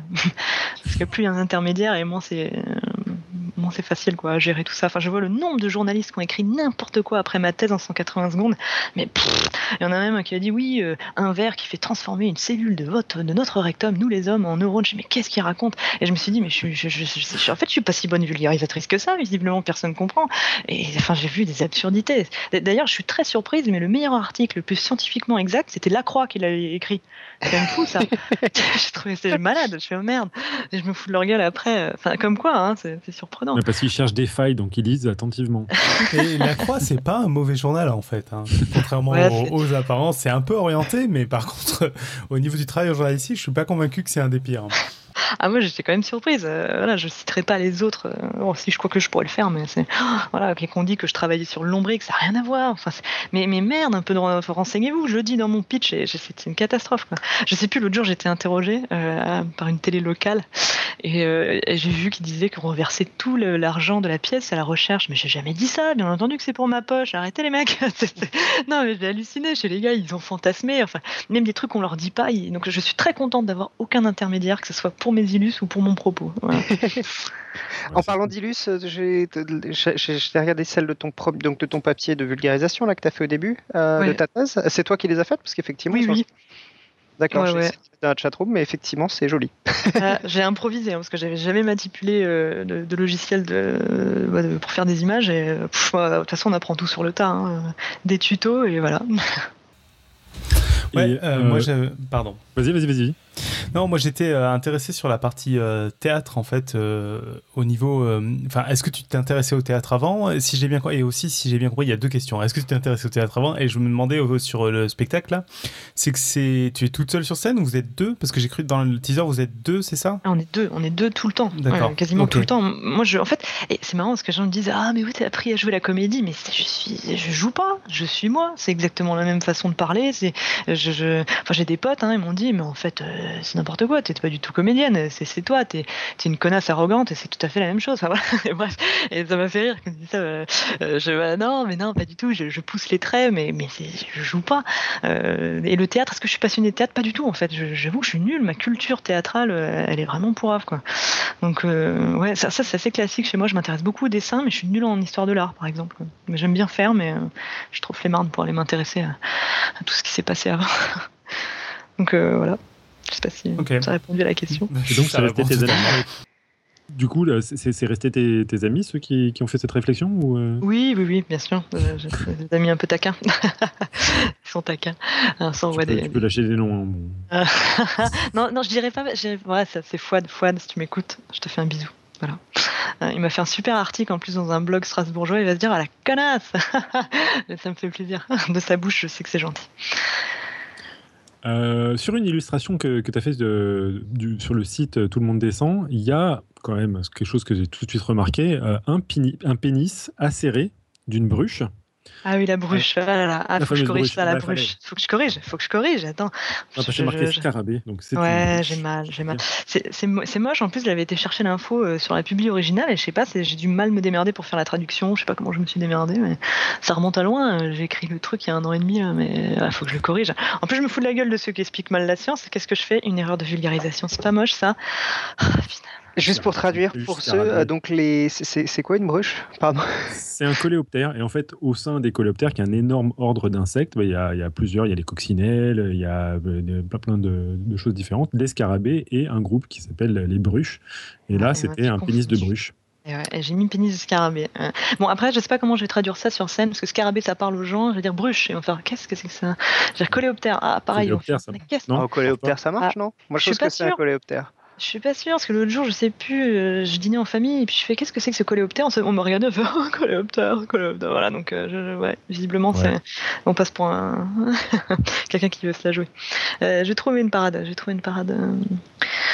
j'ai réfléchi.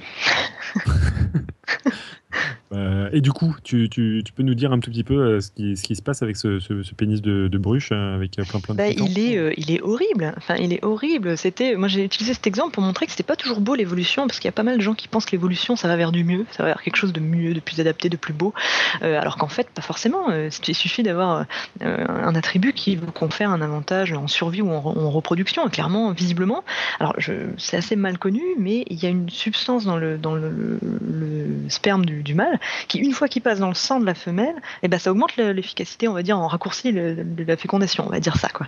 Enfin c'est son sperme qui va être favorisé plus que les autres parce qu'il est passé dans le sang. Alors pour ça, il faut des pics acérés pour arracher un peu la, femelle quoi. Euh, c'est horrible, enfin c'est absolument dégueulasse quoi. Enfin je veux dire nous on peut quand même s'estimer heureuses les, femmes, il y a eu quand même euh, nous c'est plutôt l'orgasme féminin qui a été sélectionné par l'évolution, c'est quand même vachement plus sympa euh, que ce, ce, procédé absolument dégueulasse quoi. Et c'est une bonne illustration, pour dire que c'est pas beau l'évolution des fois.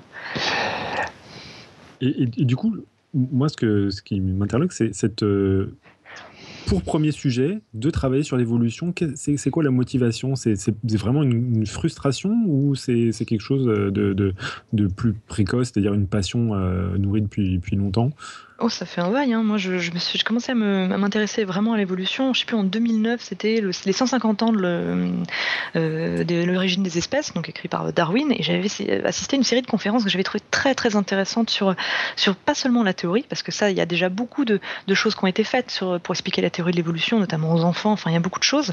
Mais pourquoi les gens ne la comprenaient pas? Et pourquoi c'était pas accepté? De de, la part des religieux, et aussi pourquoi nous, les Français, on dit qu'on croit en Darwin, mais en fait, on comprend tout de travers. Et c'était vraiment, vraiment intéressant, et, au fil des discussions euh, que j'entendais tout le temps, et les gens qui interprétaient mal la théorie, je me suis dit, il faut faire un truc. Et ça fait partie aussi de l'évolution d'une des rares théories scientifiques qui n'est pas encore acceptée euh, par par, le public, un peu comme le, changement de climat. Enfin, je parle de ça, c'est surtout aux États-Unis. Bon, quoi que chez nous aussi, hein. il y a même des anciens présidents qui n'y croient pas. Donc, euh, il y a du boulot hein, quand même. Hein. Il y a du boulot. Donc, autant s'attaquer à des trucs qui sont mal compris et, qui sont euh, combattus. Carrément, aux États-Unis, c'est combattu. L'évolution, vous êtes un, prof, un institut qui va enseigner l'évolution, il y en a qui le font plus, qui l'enlèvent carrément du programme. Parce que sinon, vous prenez une association de parents d'élèves créationnistes sur le coin de la gueule et c'est pas facile. Donc, euh, ouais, c'était important d'en parler. Bon, bah bravo, en tout cas, de, s'être pris euh, au, jeu et d'avoir pris ça comme premier sujet. Moi, je trouve que c'était pas nécessairement facile, mais du coup, si c'est un engagement, bah, c'est tant mieux.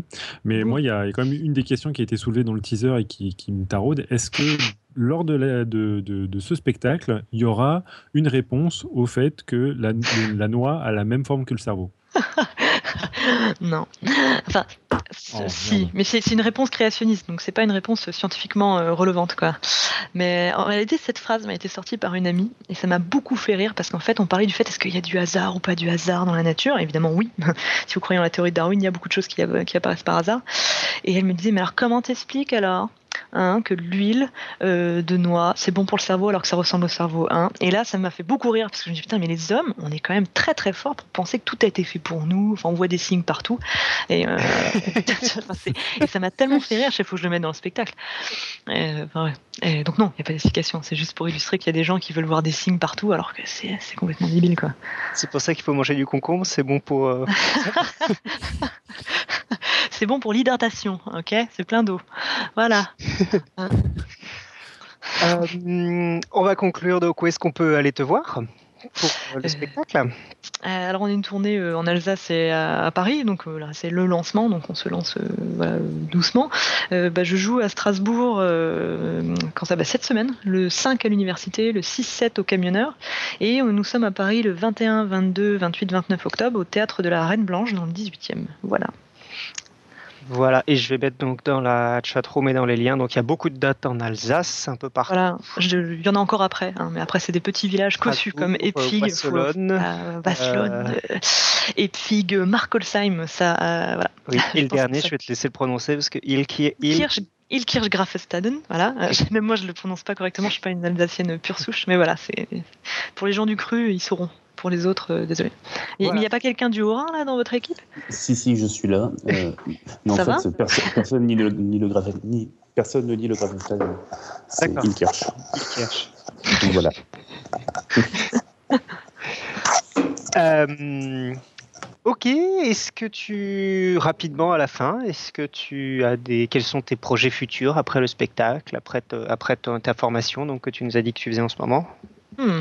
Bah, Ça va dépendre du, du spectacle. Hein. Je sais pas si ça a marché assez bien pour qu'on fasse une grosse tournée. Est-ce qu'on pourra en vivre? Je, je sais pas. Honnêtement, pour l'instant, on, on s'éclate bien et surtout, les- il y a un vrai public au rendez-vous. Donc là, c'est, on, est, on est super content. On a un bouche à oreille d'enfer. On remplit les salles euh, sans faire trop de pub. Donc euh, on est content. Donc euh, ça, on sait pas. On sait pas. Peut-être que les gens vont se prendre de passion pour Darwin.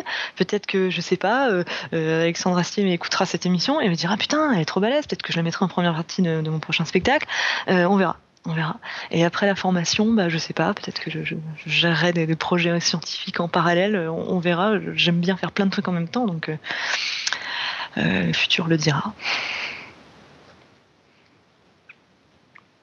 Et euh, donc, qu'est-ce que. bah, bah, généralement, on aime bien finir ces, genres d'interviews avec des, questions un, petit peu générales. Et une des questions que j'aime bien poser, moi, c'est quelle est la question que tu aimerais bien qu'on te pose et qu'on ne te pose jamais Hmm, bah, j'ai- J'aimerais bien qu'on me pose la question Bonjour, je suis patron d'une boîte de biotech, est-ce que vous voulez bosser pour moi pour 8000 euros par mois? Ça, ça me la pose jamais. Ça, je- J'aimerais beaucoup qu'on me la pose. je, je suis malheureusement pas un, un patron de, de biotech. Ouais, Ça, euh, ça, ça me ouais, ouais. Je suis très triste. Bah, je, suis, bah, je suis désolé, mais du coup, tu- je peux, je peux compenser. Euh, Est-ce qu'il y a une question que tu aimerais qu'on arrête de te poser?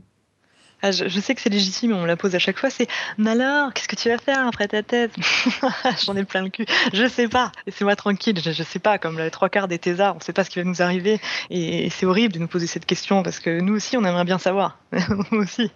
C'est horrible cette question. Et on me la pose à chaque fois. C'est quand même moins pire que tu as fini de rédiger ta thèse ou pas? C'est quand même moins pire que toutes les questions sur est-ce que tu as fini de rédiger ta thèse, est-ce que tu as bien avancé, tout ça, quoi. Ah non, mais là, on me voyait pas. Là. On me voyait plus. Moi, j'écrivais la nuit. J'écrivais la nuit et je dormais le jour. Donc, pour qu'on m'emmerde pas. donc voilà. Ça s'est bien passé. Ouais, donc on va finir par les dates de- du spectacle au moins à Paris. Donc tu donc Ouais. as dit 21 et 28 et 22 et 29 à Paris. Ouais. Ça. Euh, voilà. Demain, ah, tu- on n'a pas parlé de ça d'ailleurs. Demain, tu es à Paris aussi pour t- on te Oui. remettre un prix, c'est ça Effectivement? Oui, c'est la, tu en la, la parlais. fond- ouais, c'est la Fondation de, de France qui donne des prix à, à des projets euh, tenus par des, des jeunes qui semblent originaux euh, à leurs yeux. Et du coup, la pièce a retenu l'attention. D'ailleurs, on a eu pas mal de, de petites subventions comme ça à droite à gauche parce qu'il n'y a pas, c'est pas tant que ça proposé en réalité des spectacles scientifiques et comiques. Donc, je crois qu'il y, a un marché là. Parfait. Et sinon, il y a, y a sur le site internet officiel où on peut retrouver toutes les autres dates pour les gens qui ne seraient pas à Paris, parce qu'on a quand même beaucoup de gens qui ne sont pas à Paris. Donc... Euh. C'est ça, c'est www, tout le monde descend attaché. Voilà, Mais pour l'instant, c'est uniquement en France, si je me dis pas de bêtises. Ouais, ça c'est bientôt on est international. Et ça, ce sera quand on sera passé au Zénith. Et euh, voilà, dans quelques mois, je pense, euh, quelque chose comme ça. Très bien, bah, je t'attends. Je viendrai te voir quand tu passes à Madison Square Garden à New York. ouais, d'ici 2017, je pense, vers là. Ok, euh, donc on va passer à la deuxième partie de l'émission. Euh, on n'a pas eu de question d'auditeur, juste euh, J'ai cherché, je crois pas. D'accord. alors ils n'ont pas mis le, le HPS. Tout le monde s'en fout. Attends, on a tout donné, on a mis pénis de bruche, on a Qu'est-ce qu'ils veulent? C'est possible ça. Qu'est-ce qu'ils veulent de plus? Rectum de verre, merde. On a même parlé de vulve, de, de s'élégance. Enfin, je sais pas, les gens sont, sont difficiles à convaincre. bon. On ne sait pas quoi faire. Ouais, tu peux participer sur les retours des émissions précédentes si tu as des commentaires à faire. Hein. D'accord. Donc là, c'est le premier, la première donc émission roue libre où on fait souvent des retours euh, d'émissions précédentes. Là, c'est la première de l'année. Du coup, on va en profiter pour faire. On a eu pas mal de retours cet été euh, sur les émissions de l'année dernière. Donc euh, voilà, on va les lire celles qui, qu'on a trouvées les plus intéressantes. Et n'hésitez pas, si vous êtes auditeur, à nous envoyer des mails ou des messages audio. Ça nous fait plaisir et on les lit. Et on y répond très rapidement le plus souvent, mais, mais des fois pas trop rapidement. Mais on y répond souvent quand même, même après. Voilà. Euh, donc on commence par les ondes gravitationnelles avec un message de Gildas euh, Samzin. Samzin. Euh, Pierre, je crois que c'est à toi de lire le premier. Bah, c'est un de vos tout meilleurs épisodes, un invité exceptionnel. Merci professeur Michel Maggiore. quand les compétences techniques sont accompagnées d'un tel talent oratoire et d'une telle ferveur, c'est juste stupéfiant. Voilà, c'est l'étendue du message. Très gentil. Euh, on enchaîne avec un message sur les dossiers de David Lorero sur Tesla. Lu par Nico. Bonjour, un super dossier qui remet la légende Tesla à sa vraie place. C'est tout de même hallucinant de voir à quel point le type était parfois était à la fois précurseur et complètement à côté de la plaque sur certains domaines. Au passage, un article traîne sur le net prouvant entre guillemets que Tesla avait déjà breveté les drones pour des applications militaires. Et on mettra le lien dans la chatroom. Euh, on a eu un message aussi sur les régimes, donc qui date un petit peu l'épisode sur les régimes, euh, mais qui avait été assez apprécié, je crois.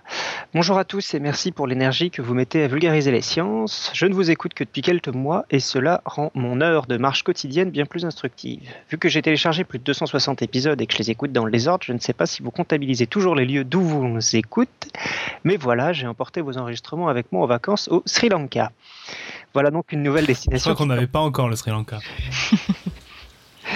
Euh, un jour, on a eu, ah c'était très bien là quand on avait eu cet épisode sur les piranhas de la personne qui donnait son expérience personnelle parce qu'elle habitait en Guadeloupe. Et on attend, on attend toujours le nouveau message de la personne qui nous avait déjà envoyé un message de la Corée du Nord pour valider que c'est bien lui. Mais on n'a pas eu de nouvelles depuis. Euh, j'en profite euh, pour un petit commentaire sur l'épisode 260 sur les régimes qui m'a laissé un peu sur ma faim. Je sais, le mot jeu de mots est pourri. Il y a vraiment beaucoup dans cet épisode, il faudra que je le réécoute. Si je résume, il faut laisser tomber tous les a priori qu'on a sur la nutrition, manger quand on a faim et apprendre à ne pas confondre l'envie de manger avec la faim véritable. J'ai moi-même en effet constaté que j'avais du mal à faire la différence entre les deux. Maintenant, je fais plus confiance à la sensation de fatigue qui accompagne la réelle sensation de faim plutôt qu'à la sensation de faim elle-même. Malheureusement, je constate aussi que ma fille de 6, ans me dit souvent j'ai faim au lieu de me dire je m'ennuie, occupe-toi de moi. Il n'y a pas que 6 ans d'ailleurs, je crois. comment vous pouvez comment vous faire apprendre à différencier ces deux sensations, sachant que je me refuse de l'affamer pour ça? Alors, la personne qui nous a fait le dossier, Stéphanie, donc n'a pas d'enfant. Je sais pas si elle a des. Je lui demanderai si elle a des, avis sur l'éducation des, de, enfin, comment affamer ses gamins.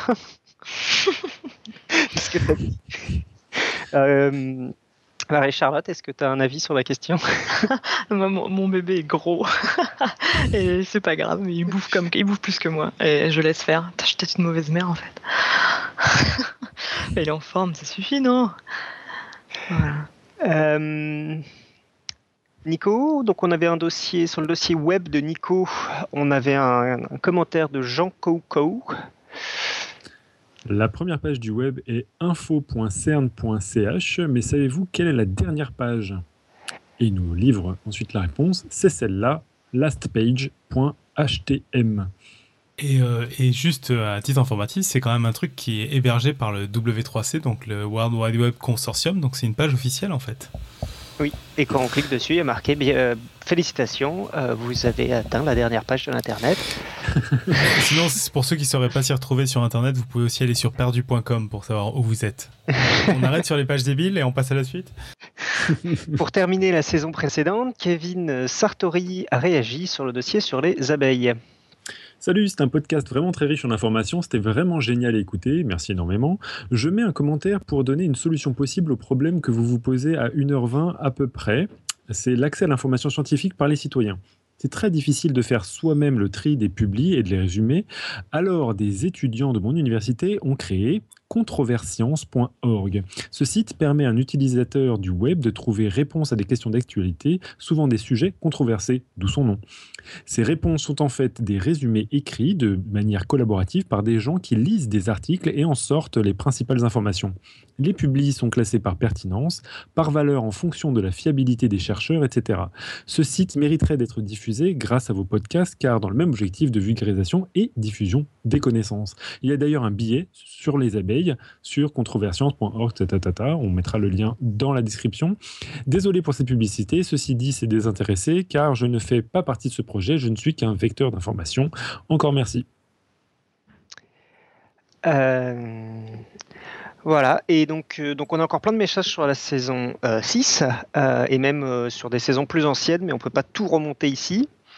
On en a même eu un, il n'y a pas très longtemps sur le dossier de Pierre sur l'arbre du vivant, apparemment. mais oui, ça, bref. Si, tu y as répondu, je crois, Pierre, ça me dit quelque chose. Oui, j'ai répondu. Mhm. Mais passons aux récents épisodes. Et donc, on a déjà reçu pas mal de commentaires sur l'épisode de Frédéric sur Rocket Science la semaine dernière, et pas mal qui parlaient du jeu euh, Kerbal Space Program, apparemment. Euh, donc, Frédéric Conrod nous dit dossier très intéressant, merci pour euh, et Anas Beljam, c'est encore plus succinct avec seulement un merci. Et Jean Coco qui détaille un peu plus, qui dit sympa le clin d'œil à Kerbal Space Program. J'y ai joué de temps en temps et effectivement, c'est un super jeu qui permet de bien comprendre la mécanique des orbites et des déplacements dans l'espace. Je crois que tu y avais joué toi, Nico. Non, moi j'ai entendu parler, mais j'ai jamais joué en fait. Ouais, j'y ai joué et c'est pas évident du tout parce que donc le but c'est vraiment de construire une fusée. Et euh, alors, je pas dire que c'est réaliste parce que j'en sais rien, mais le fait est que c'est pas simple de foutre une fusée en orbite et on se rend compte quand même que justement, qu'est-ce qui est important, les différents étages. On se rend compte qu'en foutant autant de réacteurs qu'on pourrait imaginer, c'est pas forcément la meilleure stratégie. Donc euh, non, c'est pas mal.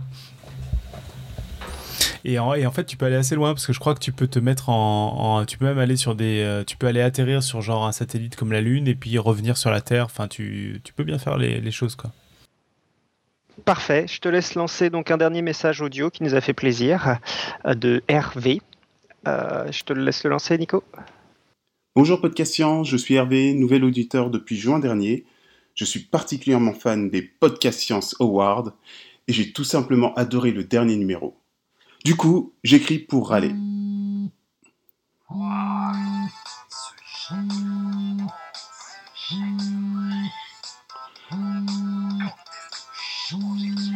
Voilà, pour moi c'est tout simplement le meilleur générique de fin ever ça m'a valu un fou rire monstre dans l'RER. Je l'utilise pour faire la pub pour l'émission, voilà. Je le veux comme nouveau générique de fin, ou à minima, comme générique de fin pour les freestyles. Euh, pardon, les épisodes roue libre. Voilà, bah, je vous souhaite une bonne soirée et une bonne rentrée. Alors, c'est un peu une inside joke pour Marie-Charlotte. Il faudra que tu écoutes l'épisode de décembre de, Noël de l'année dernière, en fait, où un, auditeur se moquait de notre générique de fin. Oh. Et nous l'avait envoyé par message audio. Et Alan, en fait, avait euh, mixé donc ce que tu as entendu là, qui faisait sonner sur son téléphone. C'était son, euh, son le, donc le, générique qu'Alan avait remixé, où on entendait la personne se moquer du générique sur fond de générique, et, on l'avait passé à la fin d'un épisode. Voilà. Ah, les salauds, ils ont osé. Ah, et c'était assez drôle. Tu l'as pas entendu en même temps. D'accord. Pourquoi l'avait changé depuis alors ou... Non, non. non, d'accord. Bah, j'attends, j'attends la fin. Passer à la fin de cet épisode. Ça fait plaisir à Hervé, effectivement. Voilà, et le quiz du mois maintenant pour finir. Euh, je te laisse le passer, Nico. Salut la compagnie. Désolé de ne pas pouvoir être des vôtres ce soir. Pour cette première émission roue libre de la septième saison, Ça me fait tout drôle d'articuler ces mots-là à la suite. Sept saisons de podcast science. Non, mais truc de ouf. Hein. En tout cas, merci les amis. Les amis derrière ou devant le micro, dans les coulisses ou dans le métro. Longue vie à podcast science, grâce à celles et ceux qui le font et qui l'écoutent. Allez, trêve de sentimentalisme. J'ai fait mes devoirs et j'ai le plaisir de vous proposer un nouveau quiz. Écoutez bien. Si vous touchez un oisillon tombé du nid, il s'imprégnera de votre odeur et ses parents le laisseront mourir de faim. Info ou intox Dites-nous ce que vous en pensez, pas besoin d'une réponse officielle, hein. ça c'est le vieux qui s'y colle, avec plaisir. Ce qui nous intéresse, c'est comme d'habitude vos idées sur la question, votre opinion, vos expériences. Vous pouvez nous transmettre votre réponse dans tous les formats imaginables, on vous fait confiance.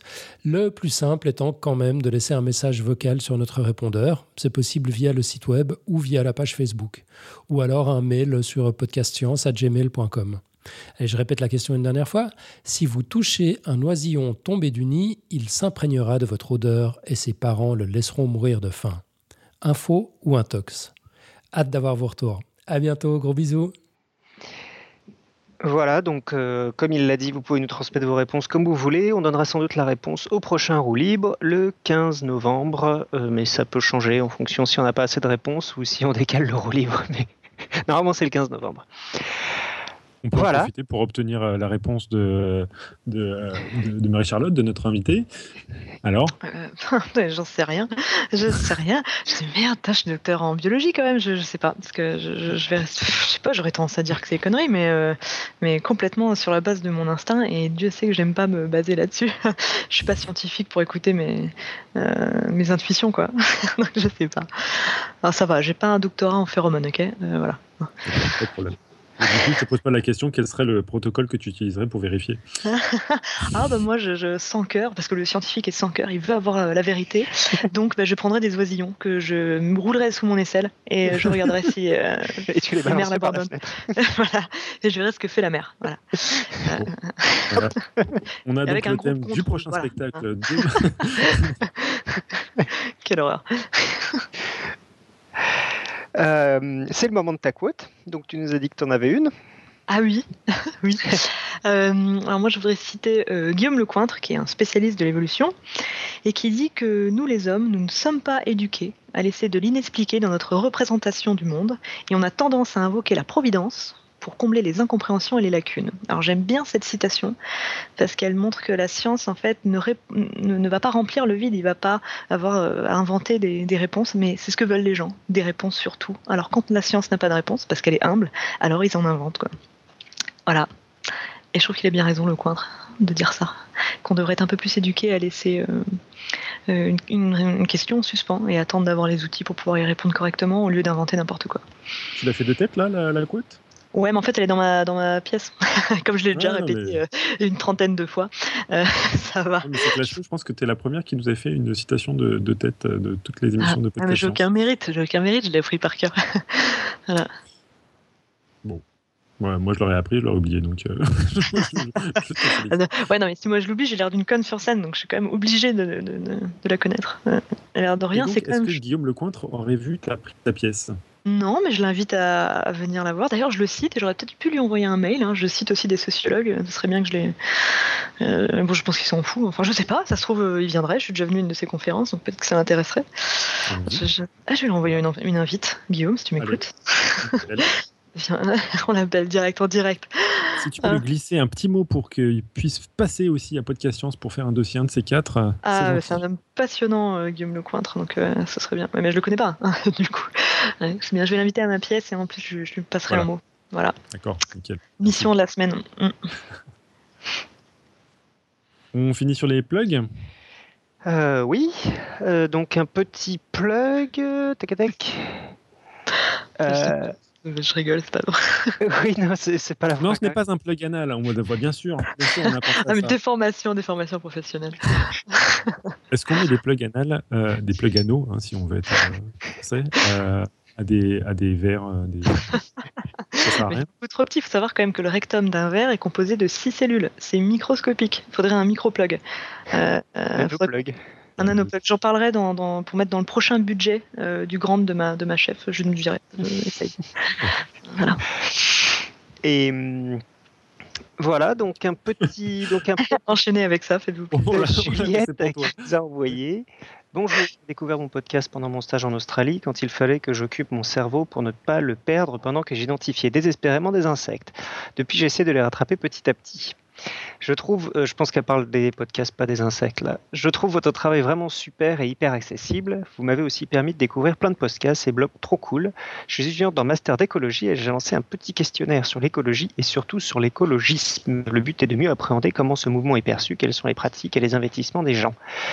Cela me permettrait d'être utile pour me, pour me lancer dans la recherche et la promotion de ces pratiques en comprenant à quel public je m'adressais, resterais.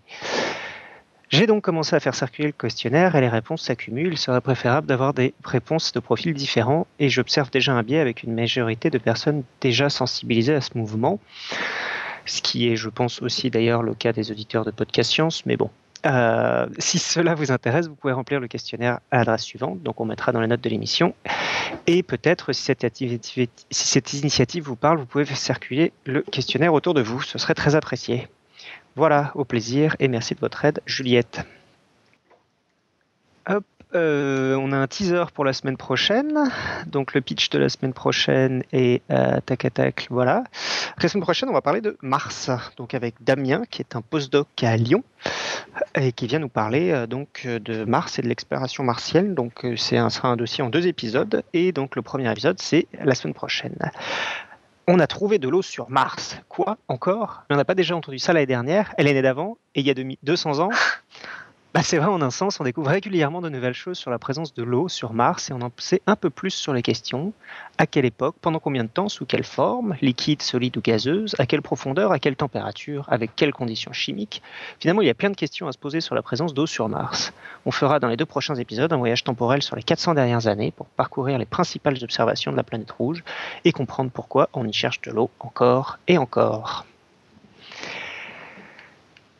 Voilà, donc euh, c'est la fin de cet épisode. ça met l'eau à la bouche, ce sujet. ah, nous attendions la conclusion. Pierre, vu verbe. Ah, j'ai bien fait de venir. Je prépare mon one-man show en fait, moi. Ah, c'est bien, je crois que j'ai des blagues du même acabit, donc euh, je suis très preneuse hein, de blagues pourries comme ça.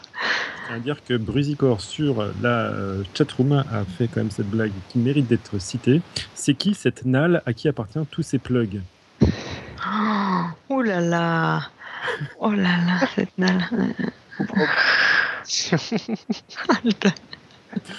voilà. Donc, euh, bah, merci à vous d'être euh, cet épisode. Merci à Marie-Charlotte d'être venue. Euh, merci à vous, merci de m'avoir accueilli. Allez à son spectacle. écoutez, je crois que tu es passé en plus sur la tête au carré la semaine dernière. Oui, et ouais.